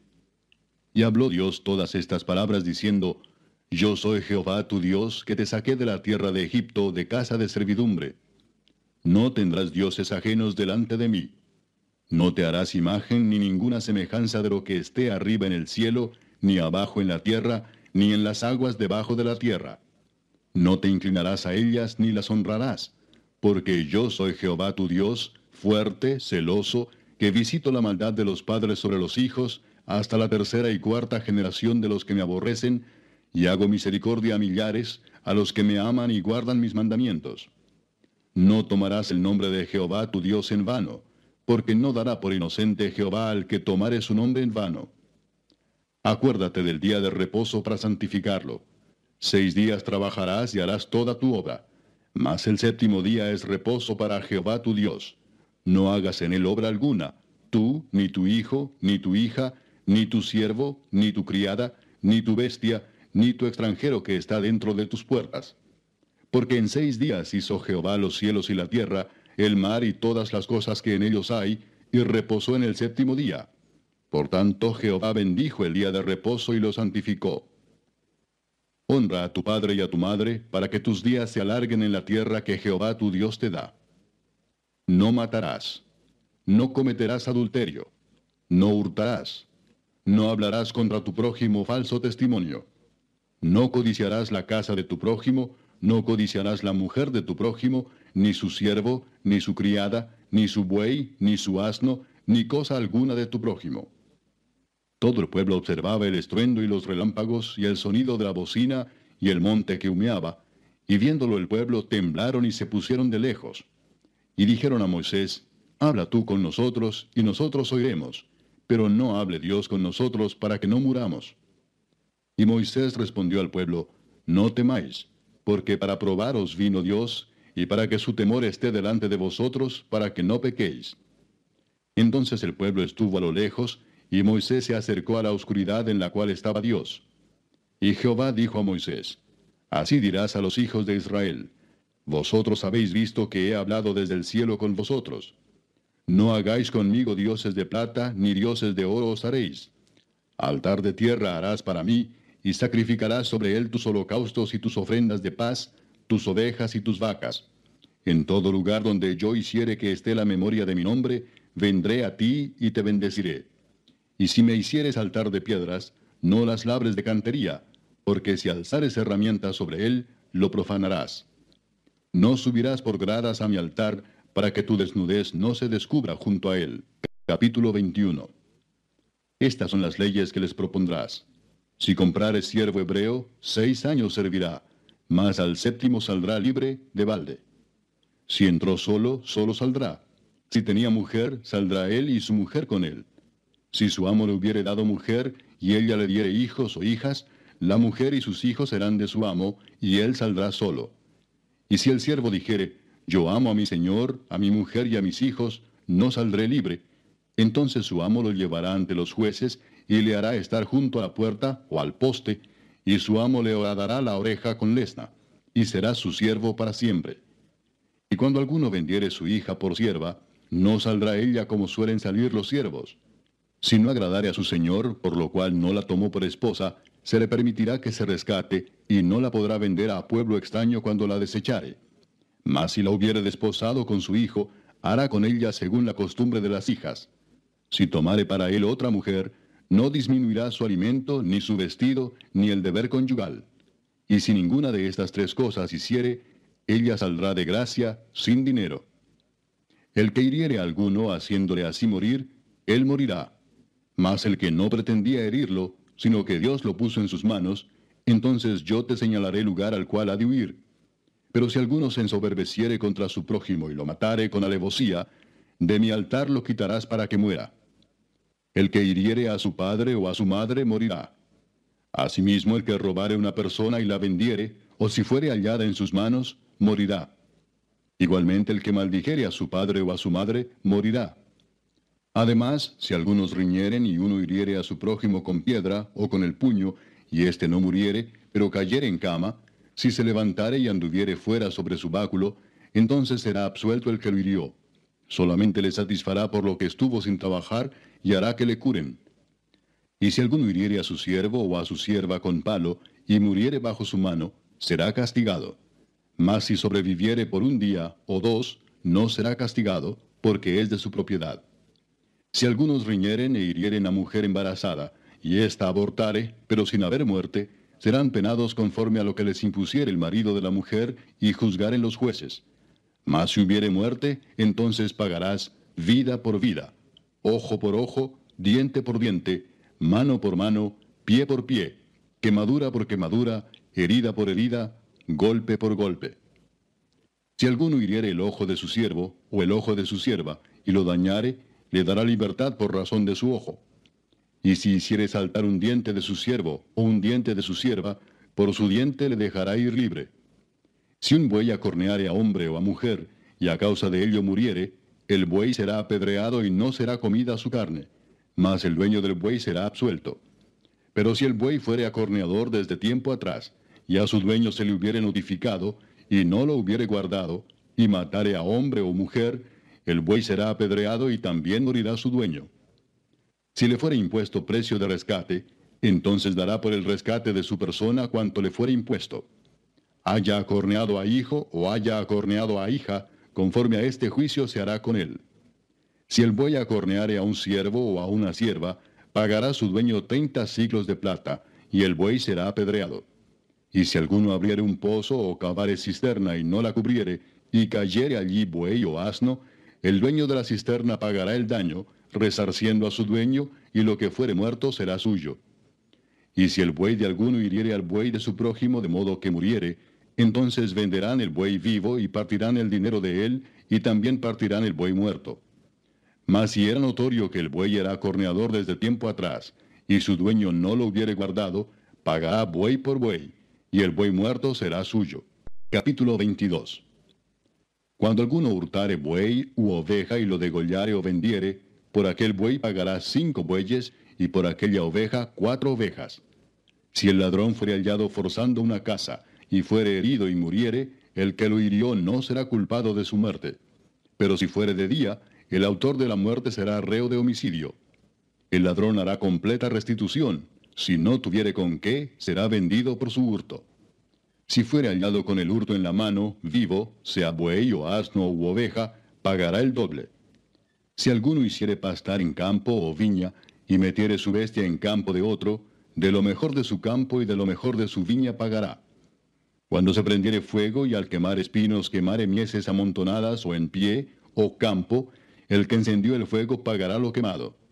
Cuando alguno diere a su prójimo plata o alhajas a guardar, y fuere hurtado de la casa de aquel hombre, si el ladrón fuere hallado, pagará el doble. Si el ladrón no fuere hallado, entonces el dueño de la casa será presentado a los jueces para que se vea si ha metido su mano en los bienes de su prójimo.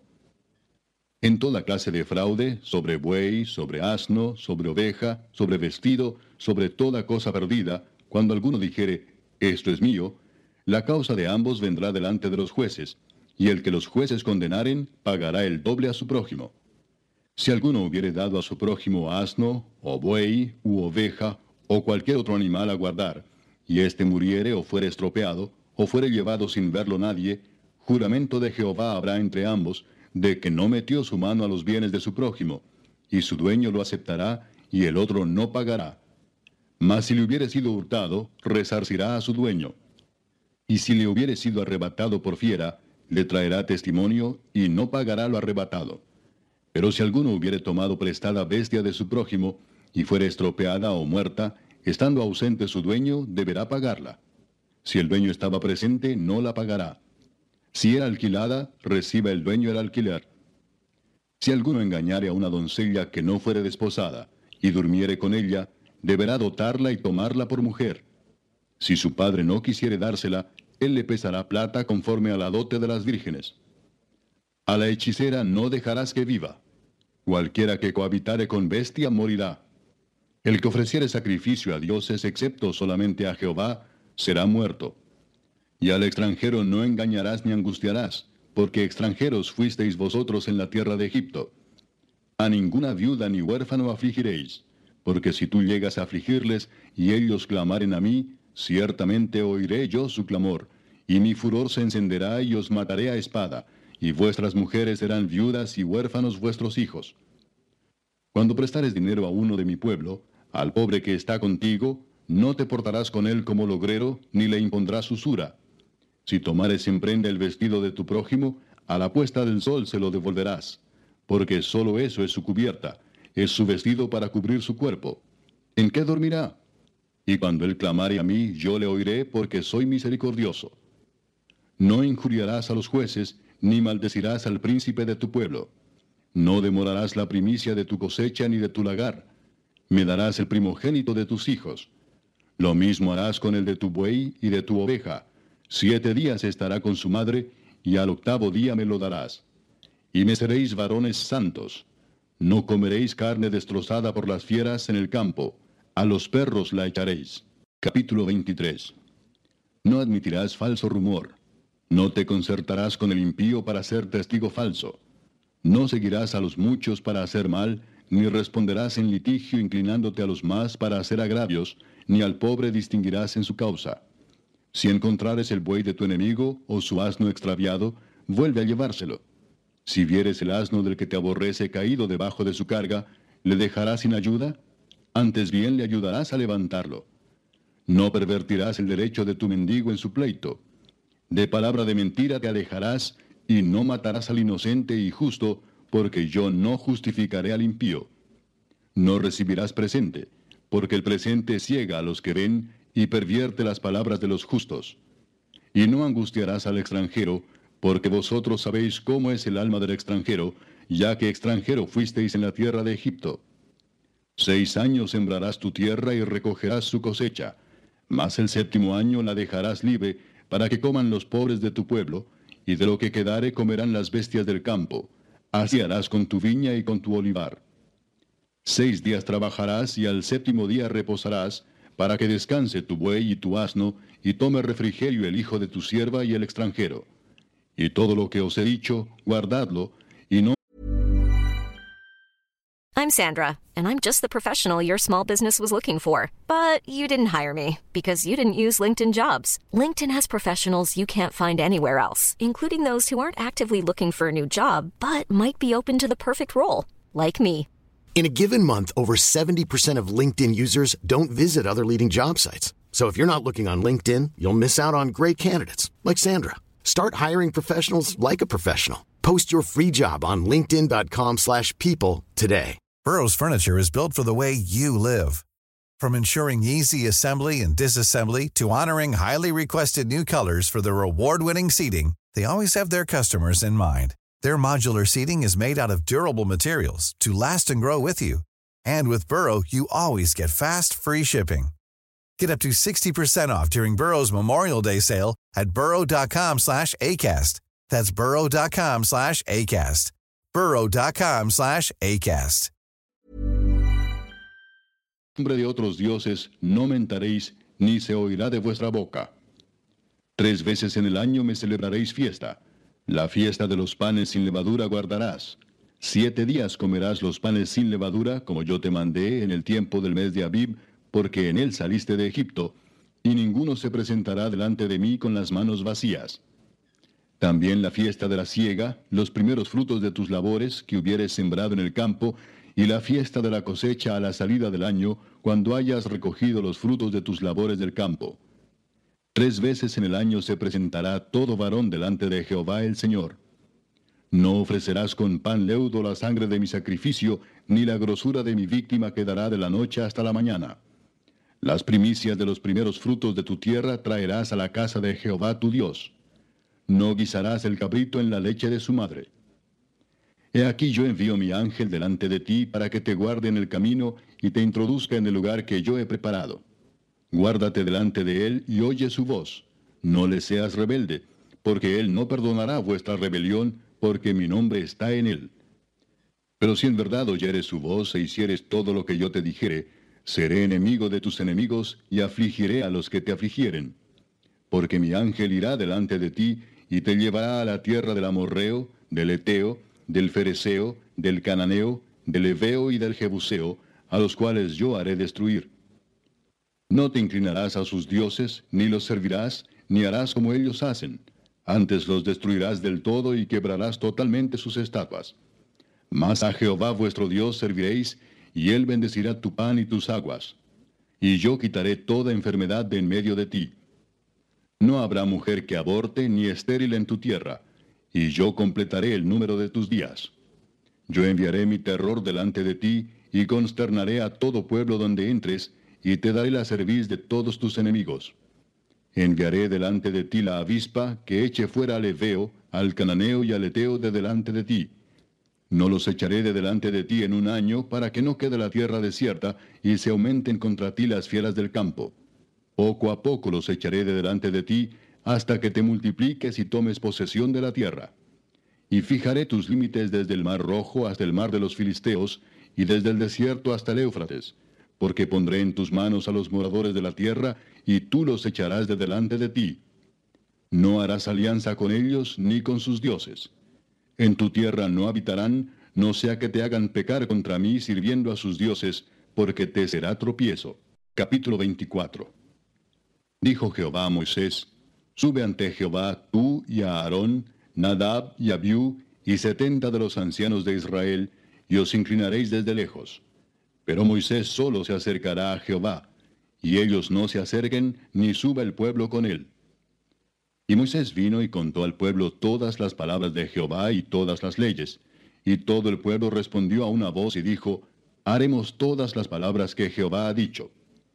Y Moisés escribió todas las palabras de Jehová, y levantándose de mañana edificó un altar al pie del monte, y doce columnas, según las doce tribus de Israel y envió jóvenes de los hijos de Israel, los cuales ofrecieron holocaustos y becerros como sacrificios de paz a Jehová. Y Moisés tomó la mitad de la sangre y la puso en tazones, y esparció la otra mitad de la sangre sobre el altar. Y tomó el libro del pacto y lo leyó a oídos del pueblo, el cual dijo, Haremos todas las cosas que Jehová ha dicho y obedeceremos. Entonces Moisés tomó la sangre y roció sobre el pueblo y dijo, He aquí la sangre del pacto que Jehová ha hecho con vosotros sobre todas estas cosas. Y subieron Moisés y Aarón, Nadab y Abiú y setenta de los ancianos de Israel, y vieron al Dios de Israel, y había debajo de sus pies como un embaldosado de zafiro, semejante al cielo cuando está sereno. Mas no extendió su mano sobre los príncipes de los hijos de Israel, y vieron a Dios, y comieron y bebieron. Entonces Jehová dijo a Moisés, Sube a mí al monte, y espera allá, y te daré tablas de piedra, y la ley y mandamientos que he escrito para enseñarles. Y se levantó Moisés con Josué su servidor, y Moisés subió al monte de Dios. Y dijo a los ancianos, Esperadnos aquí hasta que volvamos a vosotros. Y he aquí a Aarón y Ur están con vosotros. El que tuviere asuntos, acuda a ellos. Entonces Moisés subió al monte, y una nube cubrió el monte. Y la gloria de Jehová reposó sobre el monte Sinaí, y la nube lo cubrió por seis días, y al séptimo día llamó a Moisés de en medio de la nube. Y la apariencia de la gloria de Jehová era como un fuego abrasador en la cumbre del monte a los ojos de los hijos de Israel. Y entró Moisés en medio de la nube y subió al monte. Y estuvo Moisés en el monte cuarenta días y cuarenta noches. Capítulo 25. Jehová habló a Moisés diciendo, Di a los hijos de Israel que tomen para mí ofrenda, de todo varón que la diere de su voluntad, de corazón tomaréis mi ofrenda. Esta es la ofrenda que tomaréis de ellos, oro, plata, cobre, azul, púrpura, carmesí, lino fino, pelo de cabras, pieles de carneros teñidas de rojo, pieles de tejones, madera de acacia, aceite para el alumbrado, especias para el aceite de la unción y para el incienso aromático, piedras de ónice y piedras de engaste para el efod y para el pectoral. Y harán un santuario para mí y habitaré en medio de ellos. Conforme a todo lo que yo te muestre, el diseño del tabernáculo y el diseño de todos sus utensilios, así lo haréis. Harán también un arca de madera de acacia, cuya longitud será de dos codos y medio, su anchura de codo y medio y su altura de codo y medio. Y la cubrirás de oro puro por dentro y por fuera, y harás sobre ella una cornisa de oro alrededor. Fundirás para ella cuatro anillos de oro que pondrás en sus cuatro esquinas, dos anillos a un lado de ella y dos anillos al otro lado. Harás unas varas de madera de acacia, las cuales cubrirás de oro, y meterás las varas por los anillos a los lados del arca para llevar el arca con ellas. Las varas quedarán en los anillos del arca, no se quitarán de ella. Y pondrás en el arca el testimonio que yo te daré. Y harás un propiciatorio de oro fino, cuya longitud será de dos codos y medio, y su anchura de codo y medio. Harás también dos querubines de oro, labrados a martillo los harás en los dos extremos del propiciatorio. Harás pues un querubín en un extremo y un querubín en el otro extremo.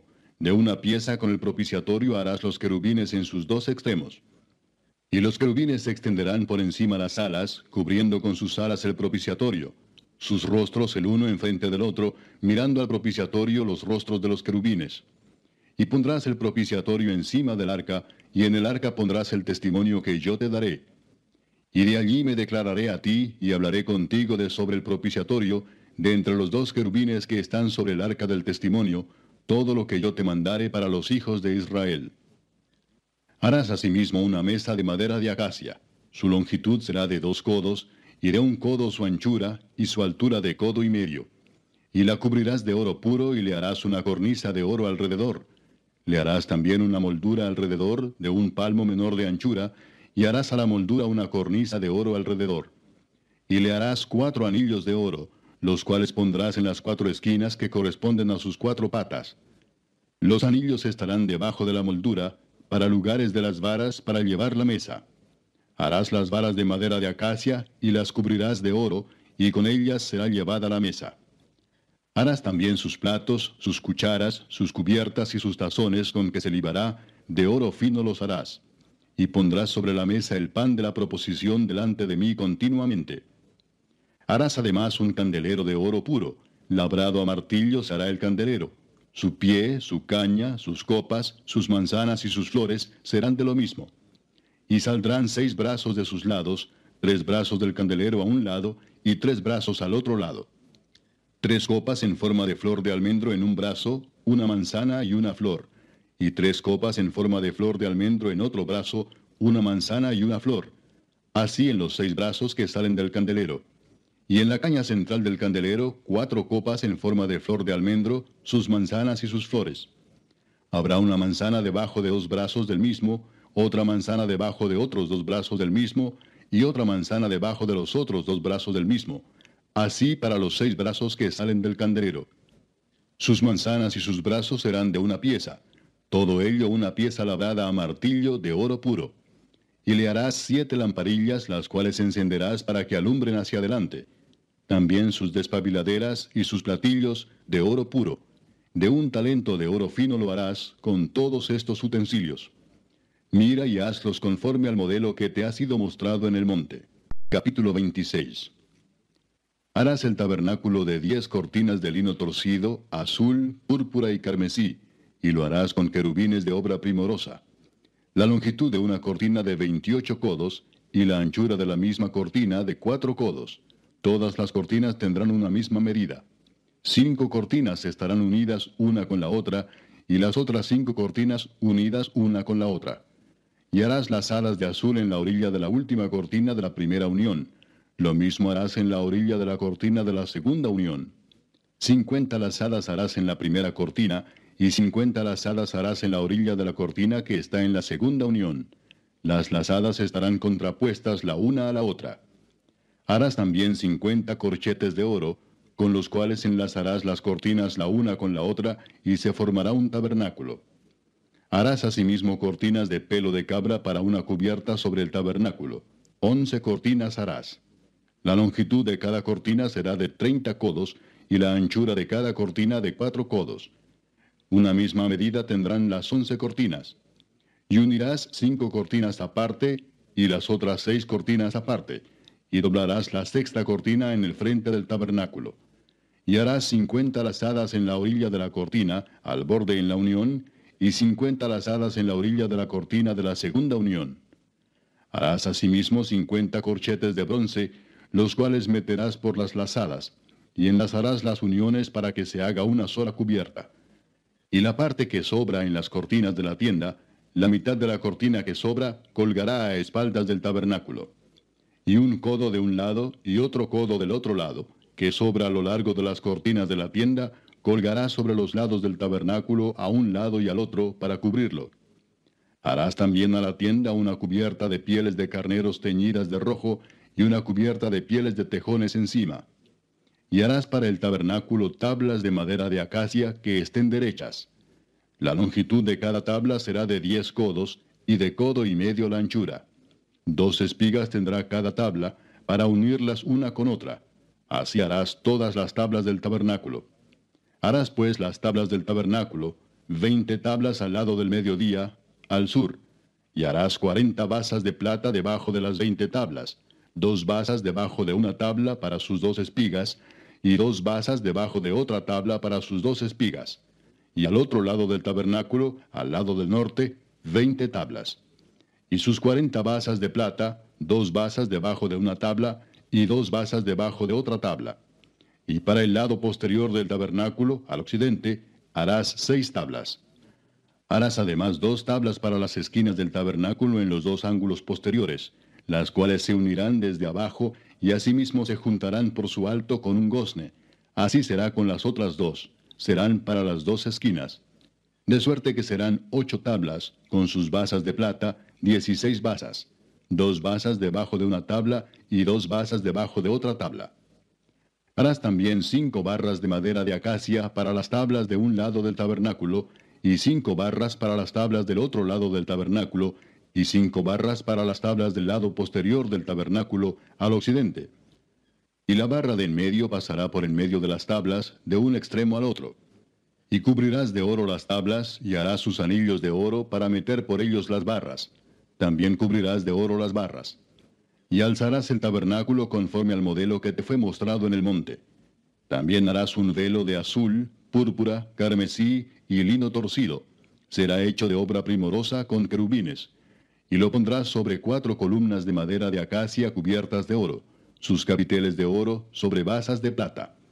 Y pondrás el velo debajo de los corchetes, y meterás allí, del velo adentro, el arca del testimonio, y aquel velo os hará separación entre el lugar santo y el santísimo. Pondrás el propiciatorio sobre el arca del testimonio en el lugar santísimo, y pondrás la mesa fuera del velo, y el candelero enfrente de la mesa, al lado sur del tabernáculo, y pondrás la mesa al lado del norte. Harás para la puerta del tabernáculo una cortina de azul, púrpura, carmesí y lino torcido, obra de recamador. Y harás para la cortina cinco columnas de madera de acacia, las cuales cubrirás de oro con sus capiteles de oro, y fundirás cinco basas de bronce para ellas. Capítulo 27 Harás también un altar de madera de acacia de cinco codos de longitud y de cinco codos de anchura. Será cuadrado el altar y su altura de tres codos. Y le harás cuernos en sus cuatro esquinas, los cuernos serán parte del mismo, y lo cubrirás de bronce. Harás también sus calderos para recoger la ceniza, y sus paletas, sus tazones, sus garfios y sus braseros. Harás todos sus utensilios de bronce. Y le harás un enrejado de bronce de obra de rejilla, y sobre la rejilla harás cuatro anillos de bronce a sus cuatro esquinas. Y la pondrás dentro del cerco del altar abajo, y llegará la rejilla hasta la mitad del altar. Harás también varas para el altar, varas de madera de acacia, las cuales cubrirás de bronce. Y las varas se meterán por los anillos, y estarán aquellas varas a ambos lados del altar cuando sea llevado. Lo harás hueco de tablas, de la manera que te fue mostrado en el monte, así lo harás. Asimismo harás el atrio del tabernáculo. Al lado meridional, al sur, tendrá el atrio cortinas de lino torcido, de cien codos de longitud para un lado sus veinte columnas y sus veinte basas serán de bronce, los capiteles de las columnas y sus molduras de plata. De la misma manera, al lado del norte habrá a lo largo cortinas de cien codos de longitud, y sus veinte columnas con sus veinte basas de bronce, los capiteles de sus columnas y sus molduras de plata. El ancho del atrio del lado occidental tendrá cortinas de cincuenta codos, sus columnas diez con sus diez basas y en el ancho del atrio por el lado del oriente, al este, habrá cincuenta codos. Las cortinas a un lado de la entrada serán de quince codos, sus columnas tres con sus tres basas. Y al otro lado, quince codos de cortinas, sus columnas tres con sus tres basas.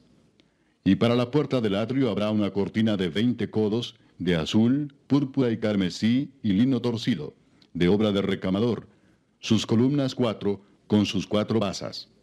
Todas las columnas alrededor del atrio estarán ceñidas de plata, sus capiteles de plata y sus basas de bronce. La longitud del atrio será de cien codos, y la anchura cincuenta por un lado y cincuenta por el otro, y la altura de cinco codos. Sus cortinas de lino torcido y sus basas de bronce. Todos los utensilios del tabernáculo en todo su servicio, y todas sus estacas, y todas las estacas del atrio serán de bronce. Y mandarás a los hijos de Israel que te traigan aceite puro de olivas machacadas, para el alumbrado, para hacer arder continuamente las lámparas. En el tabernáculo de reunión, afuera del velo que está delante del testimonio, las pondrá en orden a Aarón y sus hijos, para que ardan delante de Jehová desde la tarde hasta la mañana, como estatuto perpetuo de los hijos de Israel por sus generaciones. Capítulo 28. Harás llegar delante de ti a Aarón tu hermano y a sus hijos consigo, de entre los hijos de Israel, para que sean mis sacerdotes a Aarón y a Nadab, Abiú, Eleazar e Itamar, hijos de Aarón. Y harás vestiduras sagradas a Aarón tu hermano, para honra y hermosura. Y tú hablarás a todos los sabios de corazón, a quienes yo he llenado de espíritu de sabiduría, para que hagan las vestiduras de Aarón, para consagrarle para que sea mi sacerdote. Las vestiduras que harán son estas, el pectoral, el efod, el manto, la túnica bordada, la mitra y el cinturón. Hagan pues las vestiduras sagradas para Aarón tu hermano y para sus hijos, para que sean mis sacerdotes. Tomarán oro, azul, púrpura, carmesí y lino torcido, y harán el efod de oro, azul, púrpura, carmesí y lino torcido de obra primorosa. Tendrán dos sombreras que se junten a sus dos extremos, y así se juntará. Y su cinto de obra primorosa que estará sobre él será de la misma obra, parte del mismo, de oro, azul, púrpura, carmesí y lino torcido. Y tomarás dos piedras de ónice y grabarás en ellas los nombres de los hijos de Israel, seis de sus nombres en una piedra y los otros seis nombres en la otra piedra, conforme al orden de nacimiento de ellos. De obra de grabador en piedra, como grabaduras de sello, harás grabar las dos piedras con los nombres de los hijos de Israel. Les harás alrededor engastes de oro.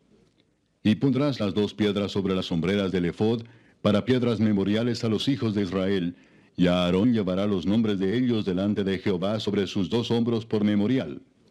Harás pues los engastes de oro y dos cordones de oro fino, los cuales harás en forma de trenza, y fijarás los cordones de forma de trenza en los engastes. Harás asimismo el pectoral del juicio de obra primorosa.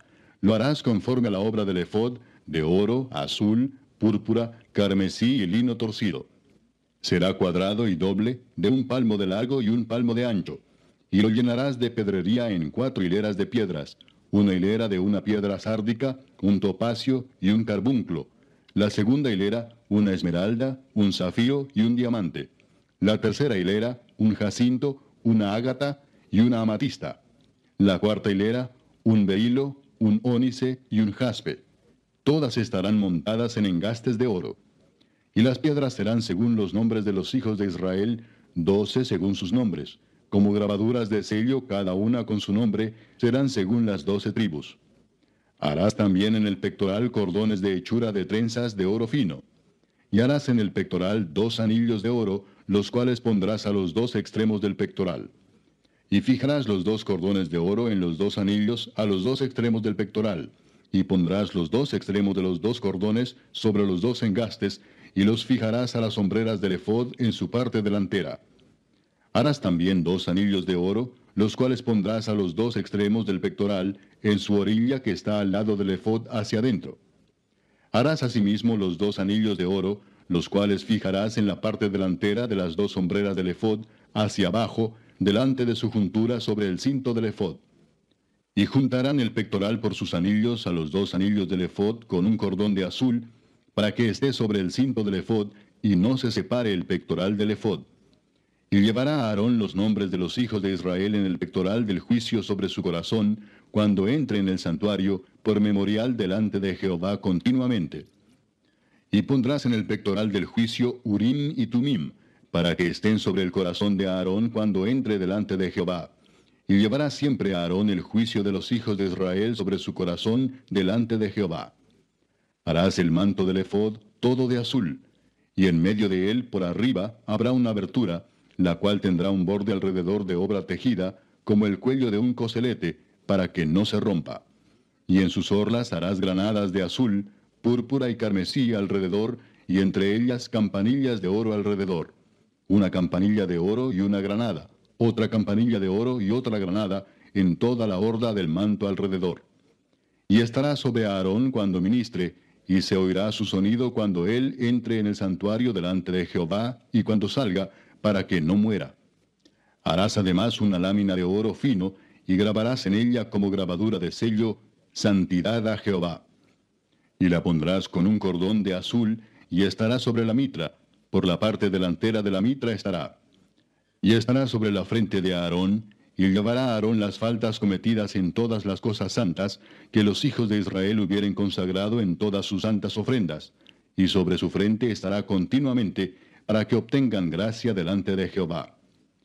Y bordarás una túnica de lino y harás una mitra de lino. Harás también un cinto de obra de recamador. Y para los hijos de Aarón harás túnicas, también les harás cintos, y les harás tiaras para honra y hermosura. Y con ellos vestirás a Aarón tu hermano, y a sus hijos con él, y los ungirás y los consagrarás y santificarás para que sean mis sacerdotes. Y les harás calzoncillos de lino para cubrir su desnudez. Serán desde los lomos hasta los muslos. Y estarán sobre Aarón y sobre sus hijos cuando entren en el tabernáculo de reunión, o cuando se acerquen al altar para servir en el santuario, para que no lleven pecado y mueran. Es estatuto perpetuo para él y para su descendencia después de él Capítulo 29 Esto es lo que les harás para consagrarlos, para que sean mis sacerdotes. Toma un becerro de la vacada, y dos carneros sin defecto, y panes sin levadura, y tortas sin levadura amasadas con aceite, y hojaldres sin levadura untadas con aceite. Las harás de flor de harina de trigo. Y las pondrás en un canastillo, y en el canastillo las ofrecerás con el becerro y los dos carneros. Y llevarás a Aarón y a sus hijos a la puerta del tabernáculo de reunión, y los lavarás con agua. Y tomarás las vestiduras, y vestirás a Aarón la túnica, el manto del efod, el efod y el pectoral, y le ceñirás con el cinto del efod. Y pondrás la mitra sobre su cabeza, y sobre la mitra pondrás la diadema santa. Luego tomarás el aceite de la unción, y lo derramarás sobre su cabeza, y le ungirás. Y harás que se acerquen sus hijos, y les vestirás las túnicas les ceñirás el cinto a Aarón y a sus hijos, y les atarás las tiaras, y tendrán el sacerdocio por derecho perpetuo. Así consagrarás a Aarón y a sus hijos. Después llevarás el becerro delante del tabernáculo de reunión, y Aarón y sus hijos pondrán sus manos sobre la cabeza del becerro, y matarás el becerro delante de Jehová a la puerta del tabernáculo de reunión. Y de la sangre del becerro tomarás y pondrás sobre los cuernos del altar con tu dedo, y derramarás toda la demás sangre al pie del altar. Tomarás también toda la grosura que cubre los intestinos, la grosura de sobre el hígado, los dos riñones y la grosura que está sobre ellos, y lo quemarás sobre el altar. Pero la carne del becerro y su piel y su estiércol los quemarás a fuego fuera del campamento. Es ofrenda por el pecado. Asimismo tomarás uno de los carneros, y Aarón y sus hijos pondrán sus manos sobre la cabeza del carnero y matarás el carnero, y con su sangre rociarás sobre el altar alrededor. Cortarás el carnero en pedazos, y lavarás sus intestinos y sus piernas, y las pondrás sobre sus trozos y sobre su cabeza. Y quemarás todo el carnero sobre el altar. Es holocausto de olor grato para Jehová, es ofrenda quemada a Jehová. Tomarás luego el otro carnero, y Aarón y sus hijos pondrán sus manos sobre la cabeza del carnero y matarás el carnero y tomarás de su sangre y la pondrás sobre el lóbulo de la oreja derecha de Aarón, sobre el lóbulo de la oreja de sus hijos, sobre el dedo pulgar de las manos derechas de ellos, y sobre el dedo pulgar de los pies derechos de ellos, y rociarás la sangre sobre el altar alrededor. Y con la sangre que estará sobre el altar, y el aceite de la unción, rociarás sobre Aarón, sobre sus vestiduras, sobre sus hijos, y sobre las vestiduras de estos y él será santificado y sus vestiduras, y sus hijos, y las vestiduras de sus hijos con él. Luego tomarás del carnero la grosura, y la cola, y la grosura que cubre los intestinos, y la grosura del hígado, y los dos riñones, y la grosura que está sobre ellos, y la espaldilla derecha, porque es carnero de consagración. También una torta grande de pan, y una torta de pan de aceite, y una hojaldre del canastillo de los panes sin levadura presentado a Jehová, y lo pondrás todo en las manos de Aarón y en las manos de sus hijos, y lo mecerás como ofrenda mecida delante de Jehová. Después lo tomarás de sus manos y lo harás arder en el altar sobre el holocausto por olor grato delante de Jehová. Es ofrenda encendida a Jehová. Y tomarás el pecho del carnero de las consagraciones, que es de Aarón, y lo mecerás por ofrenda mecida delante de Jehová, y será porción tuya. Y apartarás el pecho de la ofrenda mecida, y la espaldilla de la ofrenda elevada, lo que fue mecido y lo que fue elevado del carnero de las consagraciones de Aarón y de sus hijos y será para Aarón y para sus hijos como estatuto perpetuo para los hijos de Israel, porque es ofrenda elevada, y será una ofrenda elevada de los hijos de Israel, de sus sacrificios de paz, porción de ellos elevada en ofrenda a Jehová. Y las vestiduras santas que son de Aarón, serán de sus hijos después de él para ser ungidos en ellas, y para ser en ellas consagrados. Por siete días las vestirá el que de sus hijos tome su lugar como sacerdote, cuando venga al tabernáculo de reunión para servir en el santuario. Y tomarás el carnero de las consagraciones, y cocerás su carne en lugar santo. Y Aarón y sus hijos comerán la carne del carnero, y el pan que estará en el canastillo a la puerta del tabernáculo de reunión. Y comerán aquellas cosas con las cuales se hizo expiación, para llenar sus manos para consagrarlos. Mas el extraño no las comerá, porque son santas. Y si sobrare hasta la mañana algo de la carne de las consagraciones y del pan, quemarás al fuego lo que hubiere sobrado. No se comerá porque es cosa santa. Así pues harás a Aarón y a sus hijos conforme a todo lo que yo te he mandado, por siete días los consagrarás. Cada día ofrecerás el becerro de sacrificio por el pecado, para las expiaciones, y purificarás el altar cuando hagas expiación por él, y lo ungirás para santificarlo. Por siete días harás expiación por el altar y lo santificarás, y será un altar santísimo. Cualquiera cosa que tocar el altar será santificada. Esto es lo que ofrecerás sobre el altar, dos corderos de un año cada día continuamente. Ofrecerás uno de los corderos por la mañana y el otro cordero ofrecerás a la caída de la tarde. Además, con cada cordero, una décima parte de un efa de flor de harina, amasada con la cuarta parte de un hin de aceite de olivas machacadas, y para la libación la cuarta parte de un hin de vino. Y ofrecerás el otro cordero a la caída de la tarde, haciendo conforme a la ofrenda de la mañana, y conforme a su libación, en olor grato, ofrenda encendida a Jehová. Esto será el holocausto continuo por vuestras generaciones a la puerta del tabernáculo de reunión delante de Jehová, en el cual me reuniré con vosotros para hablaros allí Allí me reuniré con los hijos de Israel, y el lugar será santificado con mi gloria. Y santificaré el tabernáculo de reunión y el altar. Santificaré asimismo a Aarón y a sus hijos, para que sean mis sacerdotes. Y habitaré entre los hijos de Israel, y seré su Dios. Y conocerán que yo soy Jehová su Dios, que los saqué de la tierra de Egipto, para habitar en medio de ellos. Yo Jehová su Dios. Capítulo 30 Harás asimismo un altar para quemar el incienso, de madera de acacia lo harás. Su longitud será de un codo, y su anchura de un codo. Será cuadrado, y su altura de dos codos, y sus cuernos serán parte del mismo. Y lo cubrirás de oro puro, su cubierta, sus paredes en derredor, y sus cuernos, y le harás en derredor una cornisa de oro. Le harás también dos anillos de oro debajo de su cornisa, a sus dos esquinas, a ambos lados suyos, para meter las varas con que será llevado. Harás las varas de madera de acacia y las cubrirás de oro. Y lo pondrás delante del velo que está junto al arca del testimonio, delante del propiciatorio que está sobre el testimonio, donde me encontraré contigo. Y Aarón quemará incienso aromático sobre él, cada mañana cuando aliste las lámparas lo quemará. Y cuando Aarón encienda las lámparas al anochecer, quemará el incienso rito perpetuo delante de Jehová por vuestras generaciones. No ofreceréis sobre él incienso extraño, ni holocausto, ni ofrenda, ni tampoco derramaréis sobre él libación. Y sobre sus cuernos hará Aarón expiación una vez en el año con la sangre del sacrificio por el pecado, para expiación. Una vez en el año hará expiación sobre él por vuestras generaciones. Será muy santo a Jehová. Habló también Jehová a Moisés diciendo, cuando tomes el número de los hijos de Israel conforme a la cuenta de ellos, cada uno dará a Jehová el rescate de su persona cuando los cuentes, para que no haya en ellos mortandad cuando los hayas contado. Esto dará todo aquel que sea contado, medio ciclo conforme al ciclo del santuario. El ciclo es de veinte jeras. La mitad de un ciclo será la ofrenda a Jehová. Todo el que sea contado de veinte años arriba dará la ofrenda a Jehová. Ni el rico aumentará, ni el pobre disminuirá del medio ciclo, cuando dieren la ofrenda a Jehová para hacer expiación por vuestras personas. Y tomarán de los hijos de Israel el dinero de las expiaciones, y lo darás para el servicio del tabernáculo de reunión, y será por memorial a los hijos de Israel delante de Jehová, para hacer expiación por vuestras personas.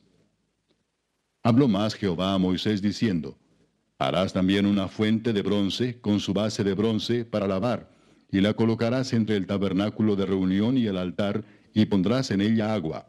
Y de ella se lavarán a Aarón y sus hijos las manos y los pies.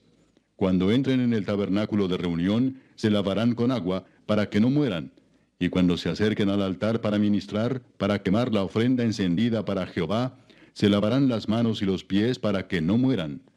Y lo tendrán por estatuto perpetuo, él y su descendencia por sus generaciones. Habló más Jehová a Moisés diciendo, Tomarás especias finas, de mirra excelente quinientos ciclos, y de canela aromática la mitad, esto es doscientos cincuenta, de cálamo aromático doscientos cincuenta, de casia quinientos, según el ciclo del santuario, y de aceite de olivas un hin. Y harás de ello el aceite de la santa unción, superior ungüento, según el arte del perfumador, será el aceite de la unción santa. Con él ungirás el tabernáculo de reunión, el arca del testimonio, la mesa con todos sus utensilios, el candelero con todos sus utensilios, el altar del incienso, el altar del holocausto con todos sus utensilios, y la fuente y su base. Así los consagrarás y serán cosas santísimas.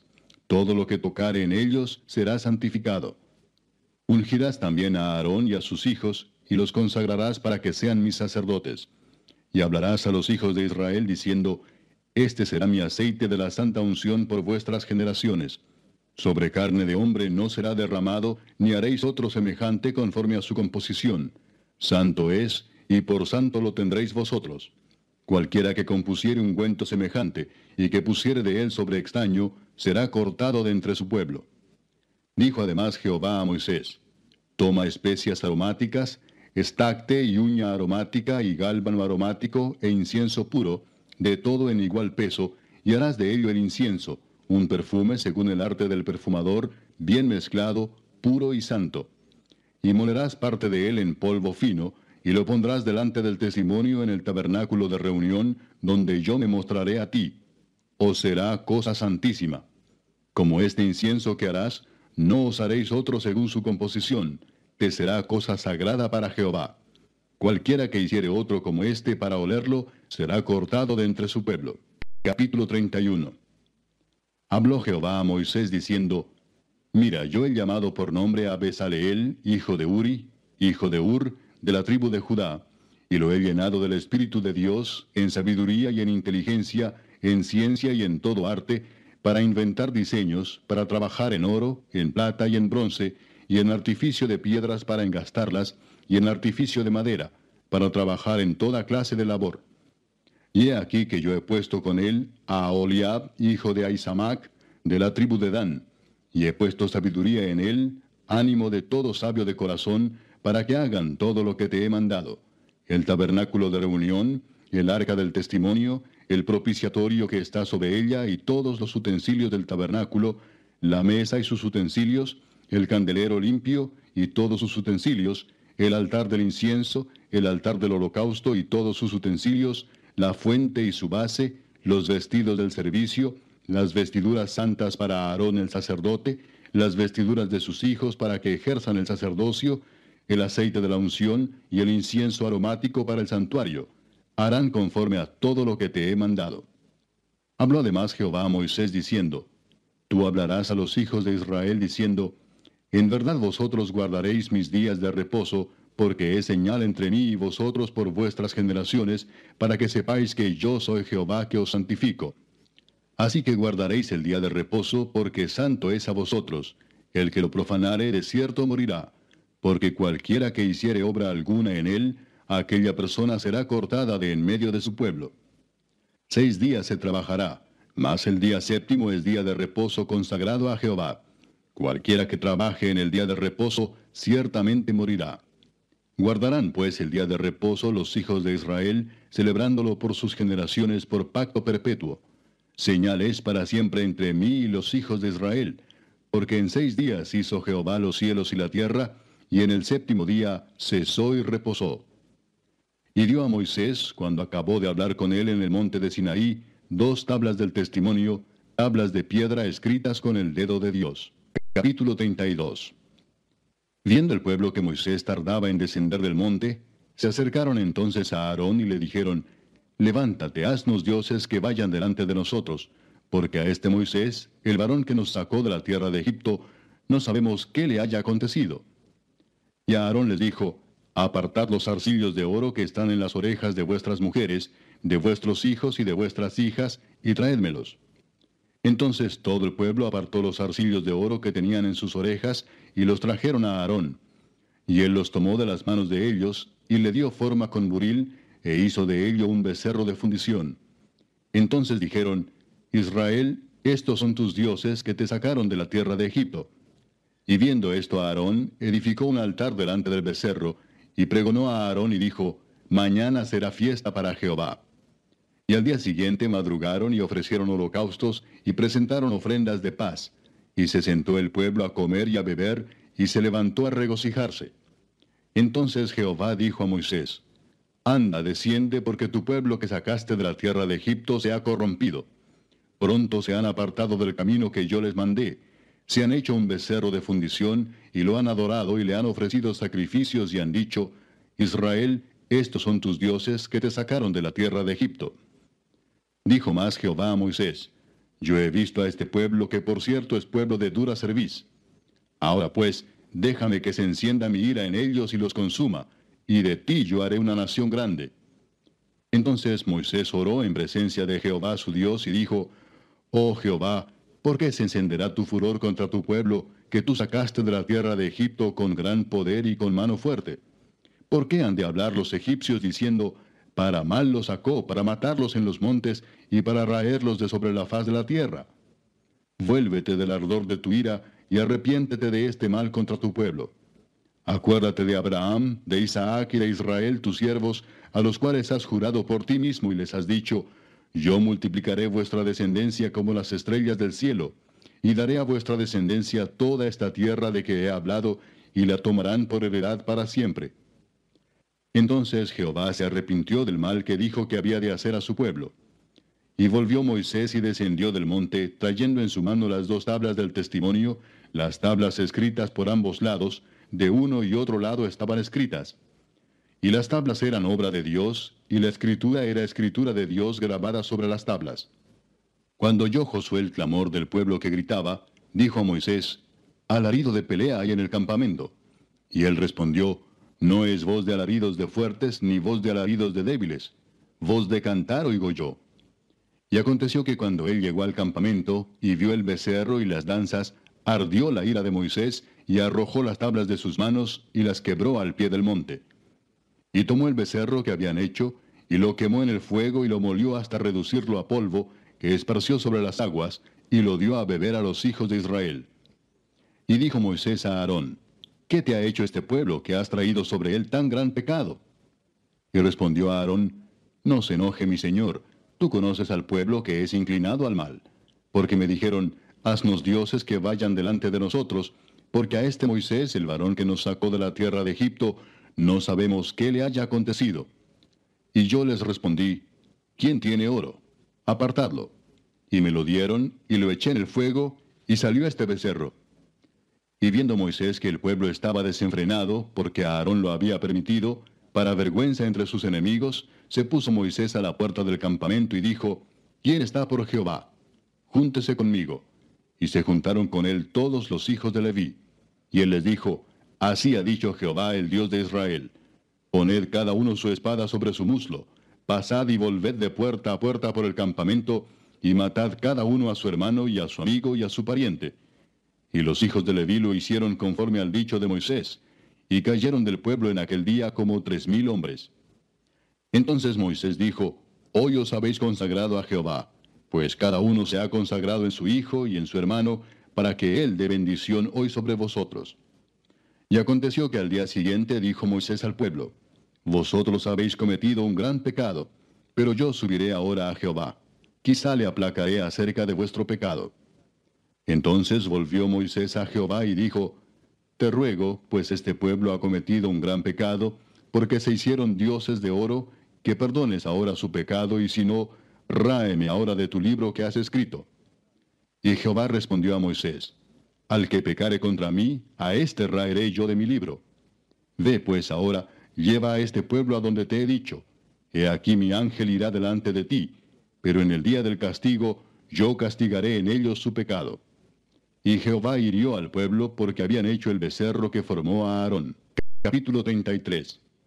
Jehová dijo a Moisés, Anda, sube de aquí, tú y el pueblo que sacaste de la tierra de Egipto, a la tierra de la cual juré a Abraham, Isaac y Jacob, diciendo, A tu descendencia la daré. Y yo enviaré delante de ti el ángel, y echaré fuera al cananeo y al amorreo, al eteo, al fereceo, al eveo y al jebuseo, a la tierra que fluye leche y miel. Pero yo no subiré en medio de ti, porque eres pueblo de dura cerviz, no sea que te consuma en el camino. Y oyendo el pueblo esta mala noticia, vistieron luto, y ninguno se puso sus atavíos. Porque Jehová había dicho a Moisés, Di a los hijos de Israel, Vosotros sois pueblo de dura cerviz. En un momento subiré en medio de ti y te consumiré. Quítate pues ahora tus atavíos, para que yo sepa lo que te he de hacer. Entonces los hijos de Israel se despojaron de sus atavíos desde el monte Horeb. Y Moisés tomó el tabernáculo y lo levantó lejos, fuera del campamento, y lo llamó el tabernáculo de reunión. Y cualquiera que buscaba a Jehová, salía al tabernáculo de reunión que estaba fuera del campamento.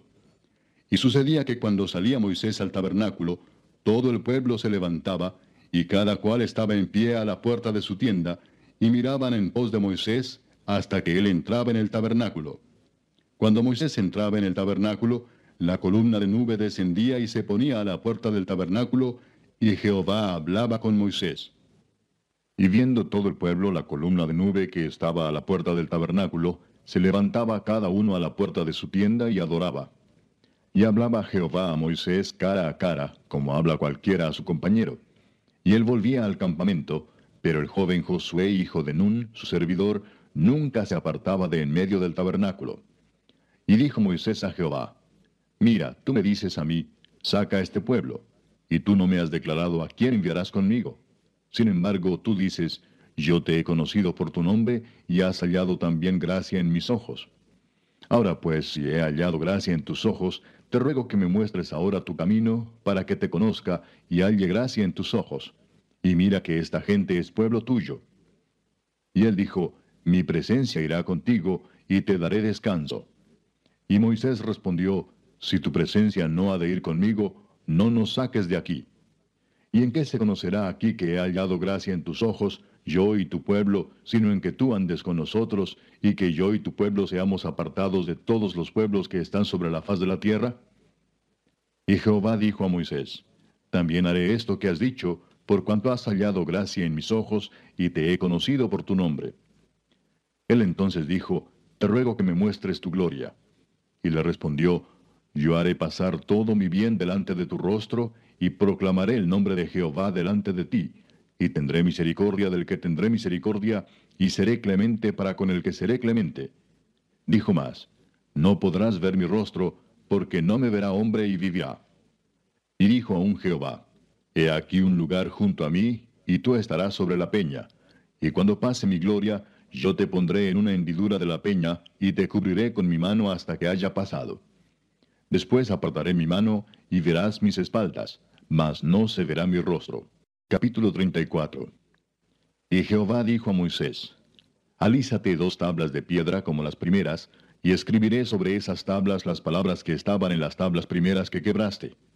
Prepárate pues para mañana, y sube de mañana al monte de Sinaí, y preséntate ante mí sobre la cumbre del monte y no suba hombre contigo, ni parezca alguno en todo el monte, ni ovejas ni bueyes pascan delante del monte. Y Moisés alisó dos tablas de piedra como las primeras, Y se levantó de mañana y subió al monte Sinaí, como le mandó Jehová, y llevó en su mano las dos tablas de piedra. Y Jehová descendió en la nube y estuvo allí con él, proclamando el nombre de Jehová. Y pasando Jehová por delante de él, proclamó, Jehová, Jehová, fuerte, misericordioso y piadoso, tardo para la ira y grande en misericordia y verdad, que guarda misericordia a millares, que perdona la iniquidad, la rebelión y el pecado, y que de ningún modo tendrá por inocente al malvado, que visita la iniquidad de los padres sobre los hijos, y sobre los hijos de los hijos, hasta la tercera y cuarta generación. Entonces Moisés, apresurándose, bajó la cabeza hacia el suelo y adoró. Y dijo, Si ahora, Señor, he hallado gracia en tus ojos, vaya ahora el Señor en medio de nosotros, porque es un pueblo de dura cerviz, y perdona nuestra iniquidad y nuestro pecado, y tómanos por tu heredad. Y él contestó, He aquí yo hago pacto delante de todo tu pueblo. Haré maravillas que no han sido hechas en toda la tierra, ni en nación alguna, y verá todo el pueblo en medio del cual estás tú, la obra de Jehová, porque será cosa tremenda la que yo haré contigo. Guarda lo que yo te mando hoy. He aquí que yo echo de delante de tu presencia al amorreo, al cananeo, al eteo, al fereceo, al eveo y al jebuseo. Guárdate de hacer alianza con los moradores de la tierra donde has de entrar, para que no sean tropezadero en medio de ti. Derribaréis sus altares y quebraréis sus estatuas y cortaréis sus imágenes de acera porque no te has de inclinar a ningún otro Dios, pues Jehová, cuyo nombre es celoso, Dios celoso es.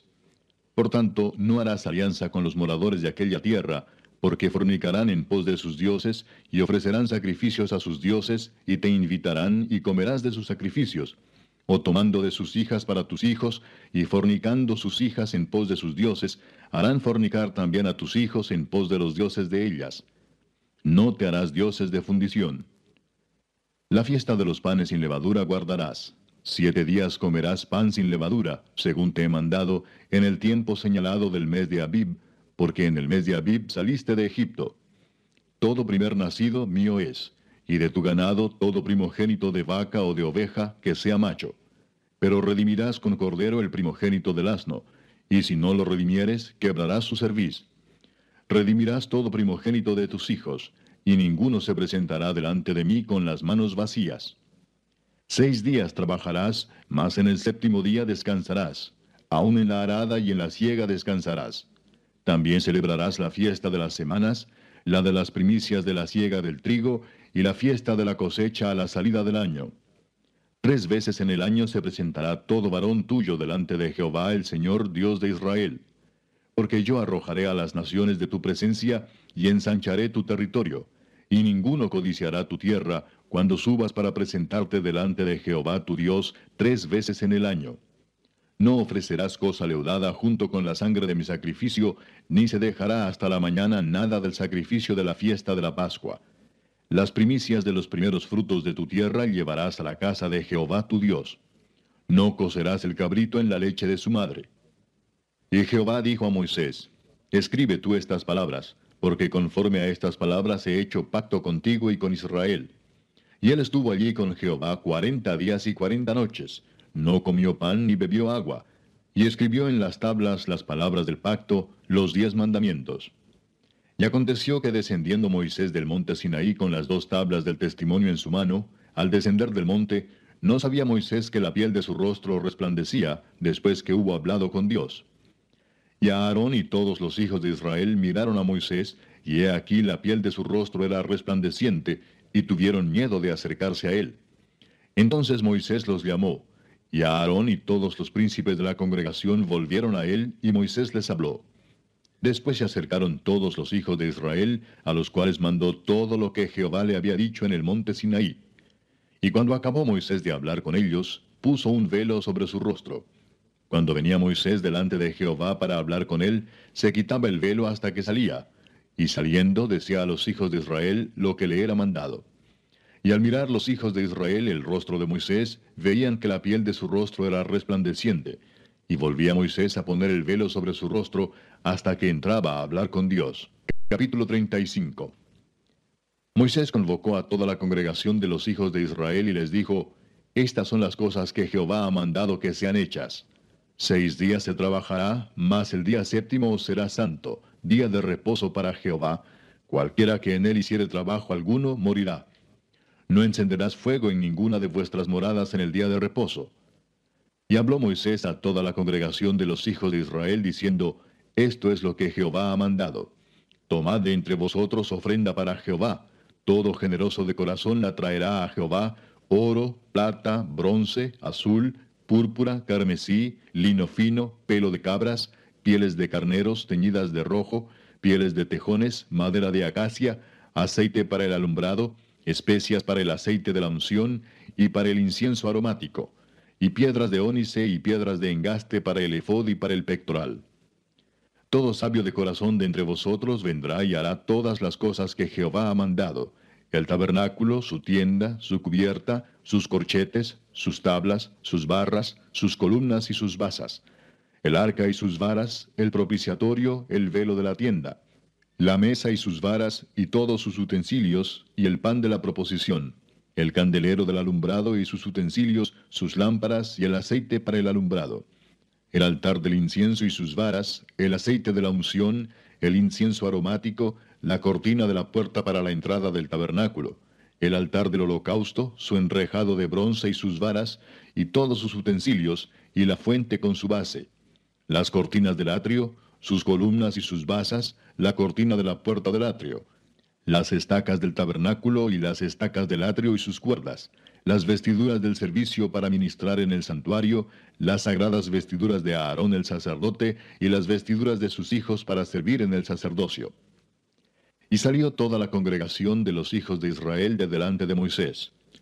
Y vino todo varón a quien su corazón estimuló, y todo aquel a quien su espíritu le dio voluntad, con ofrenda a Jehová para la obra del tabernáculo de reunión y para toda su obra, y para las sagradas vestiduras.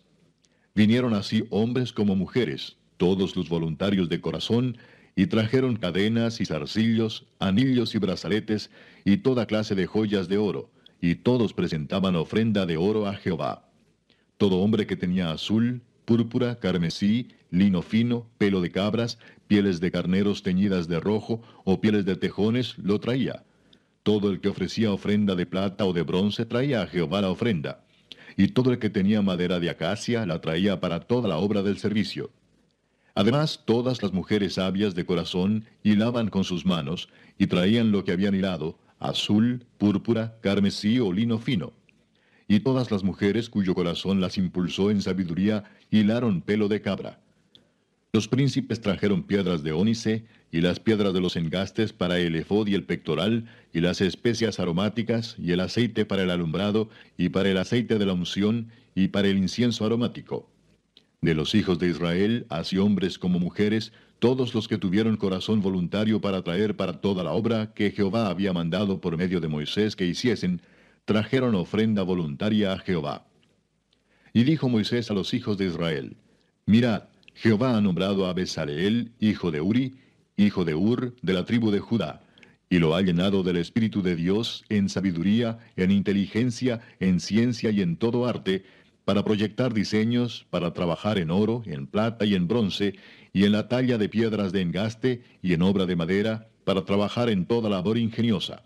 Y ha puesto en su corazón el que pueda enseñar, así él como a Oliab, hijo de Ahisamac, de la tribu de Dan, y los ha llenado de sabiduría de corazón, para que hagan toda obra de arte y de invención, y de bordado en azul, en púrpura, en carmesí, en lino fino y en telar, para que hagan toda labor e inventen todo diseño.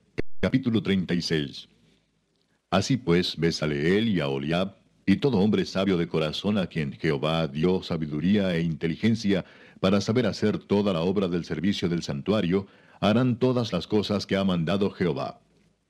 Y Moisés llamó a Besaleel y a Oriab y a todo varón sabio de corazón, en cuyo corazón había puesto Jehová sabiduría, todo hombre a quien su corazón le movió a venir a la obra para trabajar en ella. Y tomaron de delante de Moisés toda la ofrenda que los hijos de Israel habían traído para la obra del servicio del santuario, a fin de hacerla. Y ellos seguían trayéndole ofrenda voluntaria cada mañana. Tanto que vinieron todos los maestros que hacían toda la obra del santuario, cada uno de la obra que hacía, y hablaron a Moisés diciendo, El pueblo trae mucho más de lo que se necesita para la obra que Jehová ha mandado que se haga. Entonces Moisés mandó pregonar por el campamento diciendo, Ningún hombre ni mujer haga más para la ofrenda del santuario. Así se le impidió al pueblo ofrecer más, pues tenían material abundante para hacer toda la obra y sobraba. Todos los sabios de corazón de entre los que hacían la obra hicieron el tabernáculo de diez cortinas de lino torcido, azul, púrpura y carmesí, las hicieron con querubines de obra primorosa. La longitud de una cortina era de veintiocho codos y la anchura de cuatro codos. Todas las cortinas eran de igual medida. Cinco de las cortinas las unió entre sí y asimismo unió las otras cinco cortinas entre sí. E hizo las alas de azul en la orilla de la cortina que estaba al extremo de la primera serie, e hizo lo mismo en la orilla de la cortina final de la segunda serie. Cincuenta lazadas hizo en la primera cortina, y otras cincuenta en la orilla de la cortina de la segunda serie.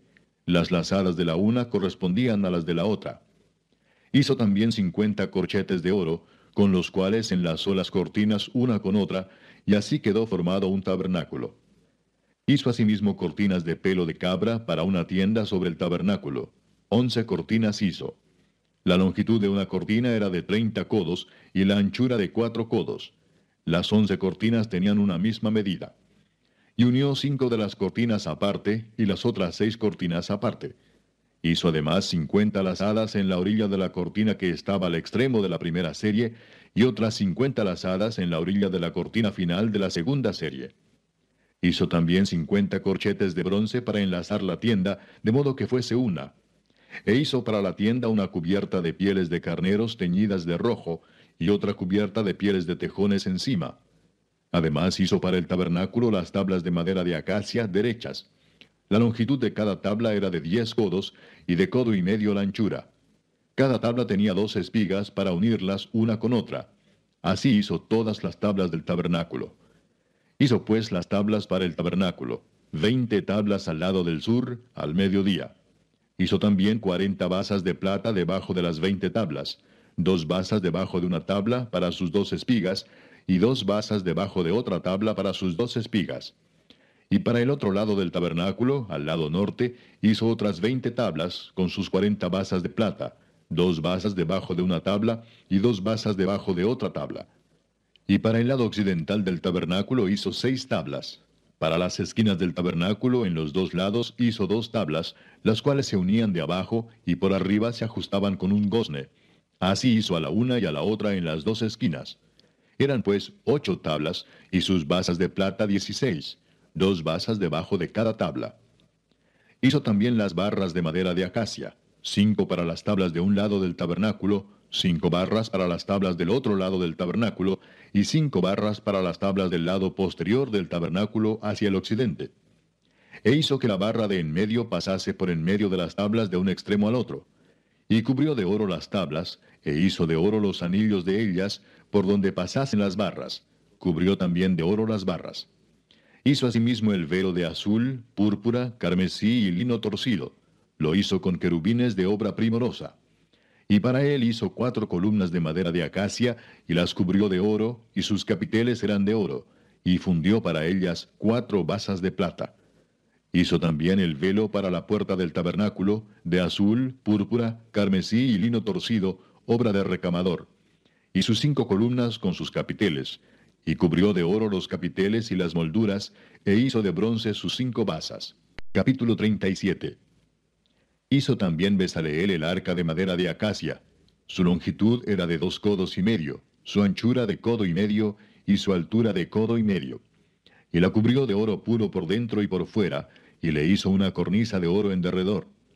Además fundió para ella cuatro anillos de oro a sus cuatro esquinas, en un lado dos anillos, y en el otro lado dos anillos.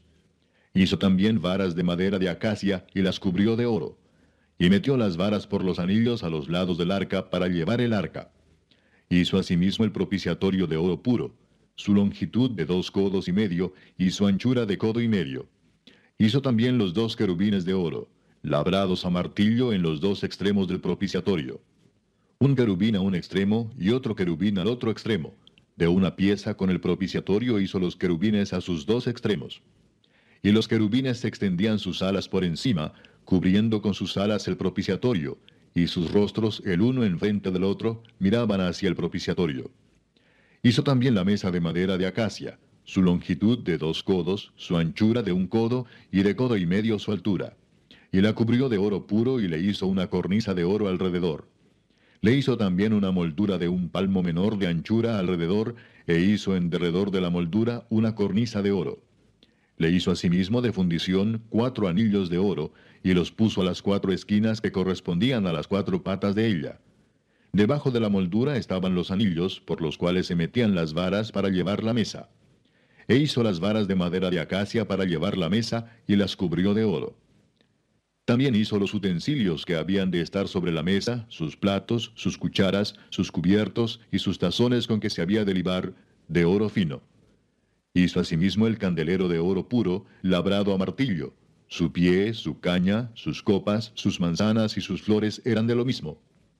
De sus lados salían seis brazos, tres brazos de un lado del candelero y otros tres brazos del otro lado del candelero. En un brazo, tres copas en forma de flor de almendro, una manzana y una flor, y en otro brazo, tres copas en figura de flor de almendro, una manzana y una flor. Así en los seis brazos que salían del candelero. Y en la caña del candelero había cuatro copas en figura de flor de almendro, sus manzanas y sus flores, y una manzana debajo de dos brazos del mismo, y otra manzana debajo de otros dos brazos del mismo, y otra manzana debajo de los otros dos brazos del mismo, conforme a los seis brazos que salían de él. Sus manzanas y sus brazos eran de lo mismo. Todo era una pieza labrada a martillo de oro puro. Hizo asimismo sus siete lamparillas, sus despabiladeras y sus platillos de oro puro. De un talento de oro puro lo hizo con todos sus utensilios. Hizo también el altar del incienso de madera de acacia, de un codo su longitud y de otro codo su anchura. Era cuadrado, y su altura de dos codos, y sus cuernos de la misma pieza y lo cubrió de oro puro, su cubierta y sus paredes alrededor, y sus cuernos, y le hizo una cornisa de oro alrededor. Le hizo también dos anillos de oro debajo de la cornisa en las dos esquinas, a los dos lados, para meter por ellos las varas con que había de ser conducido. E hizo las varas de madera de acacia, y las cubrió de oro. Hizo asimismo el aceite santo de la unción y el incienso puro, aromático, según el arte del perfumador. Capítulo 38 Igualmente hizo de madera de acacia el altar del holocausto, su longitud de cinco codos y su anchura de otros cinco codos, cuadrado, y de tres codos de altura. E hizo sus cuernos a sus cuatro esquinas, los cuales eran de la misma pieza, y lo cubrió de bronce. Hizo asimismo todos los utensilios del altar, calderos, tenazas, tazones, garfios y palas. Todos sus utensilios los hizo de bronce. E hizo para el altar un enrejado de bronce de obra de rejilla, que puso por debajo de su cerco hasta la mitad del altar. También fundió cuatro anillos a los cuatro extremos del enrejado de bronce para meter las varas. E hizo las varas de madera de acacia y las cubrió de bronce. Y metió las varas por los anillos a los lados del altar para llevarlo con ellas. Hueco lo hizo de tablas. También hizo la fuente de bronce y su base de bronce, de los espejos de las mujeres que velaban a la puerta del tabernáculo de reunión. Hizo asimismo el atrio. Del lado sur, al mediodía, las cortinas del atrio eran de cien codos, de lino torcido. Sus columnas eran veinte, con sus veinte basas de bronce, los capiteles de las columnas y sus molduras de plata. Y del lado norte cortinas de cien codos, sus columnas veinte, con sus veinte basas de bronce, los capiteles de las columnas y sus molduras de plata. Del lado del occidente, cortinas de 50 codos, sus columnas 10 y sus 10 basas, los capiteles de las columnas y sus molduras de plata. Del lado oriental, al este, cortinas de 50 codos. A un lado, cortinas de 15 codos, sus tres columnas y sus tres basas. Al otro lado, de uno y otro lado de la puerta del atrio, cortinas de 15 codos, con sus tres columnas y sus tres basas. Todas las cortinas del atrio alrededor eran de lino torcido. Las basas de las columnas eran de bronce, los capiteles de las columnas y sus molduras de plata. Asimismo las cubiertas de las cabezas de ellas de plata, y todas las columnas del atrio tenían molduras de plata. La cortina de la entrada del atrio era de obra de recamador, de azul, púrpura, carmesí y lino torcido. Era de veinte codos de longitud, y su anchura, o sea su altura, era de cinco codos, lo mismo que las cortinas del atrio. Sus columnas eran cuatro, con sus cuatro basas de bronce y sus capiteles de plata, y las cubiertas de los capiteles de ellas y sus molduras de plata. Todas las estacas del tabernáculo y del atrio alrededor eran de bronce. Estas son las cuentas del tabernáculo, del tabernáculo del testimonio, las que se hicieron por orden de Moisés, por obra de los levitas, bajo la dirección de Itamar, hijo del sacerdote Aarón. Y Besaleel, hijo de Uri, hijo de Ur, de la tribu de Judá, hizo todas las cosas que Jehová mandó a Moisés. Y con él estaba Aholiab, hijo de Ahisamac, de la tribu de Dan, artífice, diseñador y recamador en azul, púrpura, carmesí y lino fino. Todo el oro empleado en la obra, en toda la obra del santuario, el cual fue oro de la ofrenda, fue 29 talentos y 730 ciclos según el ciclo del santuario. Y la plata de los empadronados de la congregación fue 100 talentos y 1775 ciclos según el ciclo del santuario. Medio ciclo por cabeza según el ciclo del santuario, a todos los que pasaron por el censo de edad de 20 años arriba, que fueron 603.550. Hubo además cien talentos de plata para fundir las basas del santuario y las basas del velo, en cien basas cien talentos a talento por basa. Y de los mil setecientos setenta y cinco ciclos hizo los capiteles de las columnas, y cubrió los capiteles de ellas, y las ciñó. El bronce ofrendado fue setenta talentos y dos mil cuatrocientos ciclos, del cual fueron hechas las basas de la puerta del tabernáculo de reunión, y el altar de bronce y su enrejado de bronce, y todos los utensilios del altar, las basas del atrio alrededor, las basas de la puerta del atrio, y todas las estacas del tabernáculo, y todas las estacas del atrio alrededor. Capítulo 39 Del azul, púrpura y carmesí hicieron las vestiduras del ministerio para ministrar en el santuario, y asimismo hicieron las vestiduras sagradas para Aarón, como Jehová lo había mandado a Moisés. Hizo también el efod de oro, de azul, púrpura, carmesí y lino torcido. Y batieron láminas de oro, y cortaron hilos para tejerlos entre el azul, la púrpura, el carmesí y el lino, con labor primorosa. Hicieron las sombreras para que se juntasen y se unían en sus dos extremos. Y el cinto del efod que estaba sobre él era de lo mismo, de igual labor, de oro, azul, púrpura, carmesí y lino torcido, como Jehová lo había mandado a Moisés. Y labraron las piedras de ónice montadas en engastes de oro, con grabaduras de sello con los nombres de los hijos de Israel, y las puso sobre las sombreras del efod, por piedras memoriales para los hijos de Israel, como Jehová lo había mandado a Moisés. Hizo también el pectoral de obra primorosa, como la obra del efod, de oro, azul, púrpura, carmesí y lino torcido. Era cuadrado, doble hicieron el pectoral, su longitud era de un palmo, y de un palmo su anchura, cuando era doblado. Y engastaron en él cuatro hileras de piedras. La primera hilera era un sardio, un topacio y un carbunclo. Esta era la primera hilera. La segunda hilera, una esmeralda, un zafiro y un diamante la tercera hilera, un jacinto, una ágata y una amatista. Y la cuarta hilera, un berilo, un ónice y un jaspe, todas montadas y encajadas en engastes de oro. Y las piedras eran conforme a los nombres de los hijos de Israel, doce según los nombres de ellos, como grabaduras de sello, cada una con su nombre, según las doce tribus. Hicieron también sobre el pectoral los cordones de forma de trenza de oro puro Hicieron asimismo dos engastes y dos anillos de oro, y pusieron dos anillos de oro en los dos extremos del pectoral, y fijaron los dos cordones de oro en aquellos dos anillos a los extremos del pectoral.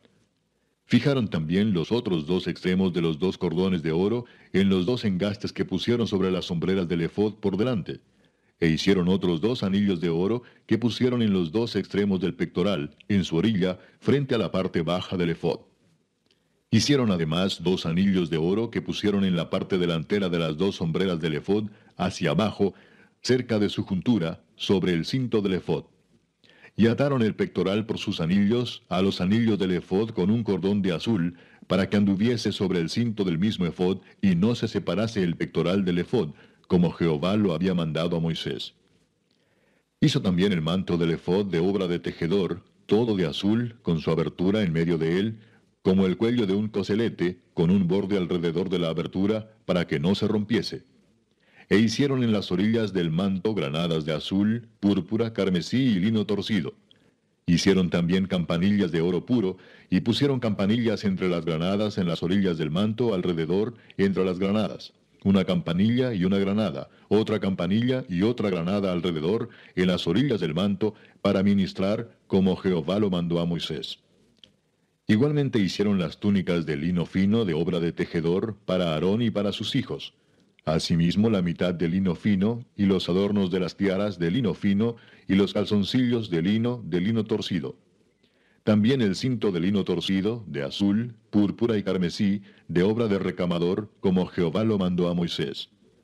Hicieron asimismo la lámina de la diadema santa de oro puro, y escribieron en ella como grabado de sello, Santidad a Jehová. Y pusieron en ella un cordón de azul para colocarla sobre la mitra por arriba, como Jehová lo había mandado a Moisés. Así fue acabada toda la obra del tabernáculo, del tabernáculo de reunión, e hicieron los hijos de Israel como Jehová lo había mandado a Moisés. Así lo hicieron. Y trajeron el tabernáculo a Moisés, el tabernáculo y todos sus utensilios, sus corchetes, sus tablas, sus barras, sus columnas, sus basas, la cubierta de pieles de carnero teñidas de rojo, la cubierta de pieles de tejones, el velo del frente, el arca del testimonio y sus varas, el propiciatorio, la mesa, todos sus vasos, el pan de la proposición, el candelero puro, sus lamparillas, las lamparillas que debían mantenerse en orden, y todos sus utensilios, el aceite para el alumbrado, el altar de oro, el aceite de la unción, el incienso aromático, la cortina para la entrada del tabernáculo, el altar de bronce con su enrejado de bronce, sus varas y todos sus utensilios, la fuente y su base, las cortinas del atrio, sus columnas y sus basas, la cortina para la entrada del atrio, sus cuerdas y sus estacas, y todos los utensilios del servicio del tabernáculo, del tabernáculo de reunión, las vestiduras del servicio para ministrar en el santuario, las sagradas vestiduras para Aarón el sacerdote, y las vestiduras de sus hijos para ministrar en el sacerdocio. En conformidad a todas las cosas que Jehová había mandado a Moisés, así hicieron los hijos de Israel toda la obra. Y vio Moisés toda la obra, y he aquí que la habían hecho como Jehová había mandado, y los bendijo. Capítulo 40 Luego Jehová habló a Moisés diciendo, En el primer día del mes primero harás levantar el tabernáculo, el tabernáculo de reunión, y pondrás en él el arca del testimonio, y la cubrirás con el velo. Meterás la mesa y la pondrás en orden. Meterás también el candelero y encenderás sus lámparas, y pondrás el altar de oro para el incienso delante del arca del testimonio, y pondrás la cortina delante de la entrada del tabernáculo. Después pondrás el altar del holocausto delante de la entrada del tabernáculo, del tabernáculo de reunión. Luego pondrás la fuente entre el tabernáculo de reunión y el altar, y pondrás agua en ella. Finalmente pondrás el atrio alrededor y la cortina a la entrada del atrio. Y tomarás el aceite de la unción y ungirás el tabernáculo y todo lo que está en él, y lo santificarás con todos sus utensilios, y será santo.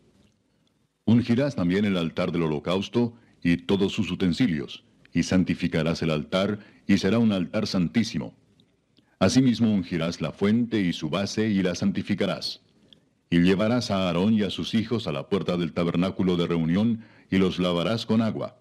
Y harás vestir a Aarón las vestiduras sagradas, y lo ungirás, y lo consagrarás para que sea mi sacerdote. Después harás que se acerquen sus hijos, y les vestirás las túnicas y los ungirás como ungiste a su padre, y serán mis sacerdotes, y su unción les servirá por sacerdocio perpetuo por sus generaciones. Y Moisés hizo conforme a todo lo que Jehová le mandó, así lo hizo. Así, en el día primero del primer mes, en el segundo año, el tabernáculo fue erigido. Moisés hizo levantar el tabernáculo, y asentó sus basas, y colocó sus tablas, y puso sus barras, e hizo alzar sus columnas Levantó la tienda sobre el tabernáculo y puso la sobrecubierta encima del mismo, como Jehová había mandado a Moisés. Y tomó el testimonio y lo puso dentro del arca, y colocó las varas en el arca y encima el propiciatorio sobre el arca. Luego metió el arca en el tabernáculo y puso el velo extendido y ocultó el arca del testimonio como Jehová había mandado a Moisés. Puso la mesa en el tabernáculo de reunión al lado norte de la cortina, fuera del velo, y sobre ella puso por orden los panes delante de Jehová, como Jehová había mandado a Moisés. Puso el candelero en el tabernáculo de reunión, enfrente de la mesa, al lado sur de la cortina, y encendió las lámparas delante de Jehová, como Jehová había mandado a Moisés. Puso también el altar de oro en el tabernáculo de reunión delante del velo, y quemó sobre él incienso aromático, como Jehová había mandado a Moisés. Puso asimismo la cortina a la entrada del tabernáculo, y colocó el altar del holocausto a la entrada del tabernáculo, del tabernáculo de reunión, y sacrificó sobre él holocausto y ofrenda, como Jehová había mandado a Moisés. Y puso la fuente entre el tabernáculo de reunión y el altar, y puso en ella agua para lavar. Y Moisés y Aarón y sus hijos lavaban en ella sus manos y sus pies. Cuando entraban en el tabernáculo de reunión y cuando se acercaban al altar, se lavaban, como Jehová había mandado a Moisés. Finalmente dirigió el atrio alrededor del tabernáculo y del altar, y puso la cortina a la entrada del atrio. Así acabó Moisés la obra. Entonces una nube cubrió el tabernáculo de reunión, y la gloria de Jehová llenó el tabernáculo. Y no podía Moisés entrar en el tabernáculo de reunión, porque la nube estaba sobre él, y la gloria de Jehová lo llenaba. Y cuando la nube se alzaba del tabernáculo, los hijos de Israel se movían en todas sus jornadas. Pero si la nube no se alzaba, no se movían hasta el día en que ella se alzaba porque la nube de Jehová estaba de día sobre el tabernáculo, y el fuego estaba de noche sobre él a vista de toda la casa de Israel en todas sus jornadas. Planning for your next trip? Elevate your travel style with Quince. Quince has all the jet-setting essentials you'll want for your next getaway, like European linen, premium luggage options, buttery soft Italian leather bags, and so much more and it's all priced at 50 to 80% less than similar brands. Plus, Quince only works with factories that use safe and ethical manufacturing practices. Pack your bags with high-quality essentials you'll be wearing for vacations to come with Quince. Go to quince.com slash trip for free shipping and 365-day returns.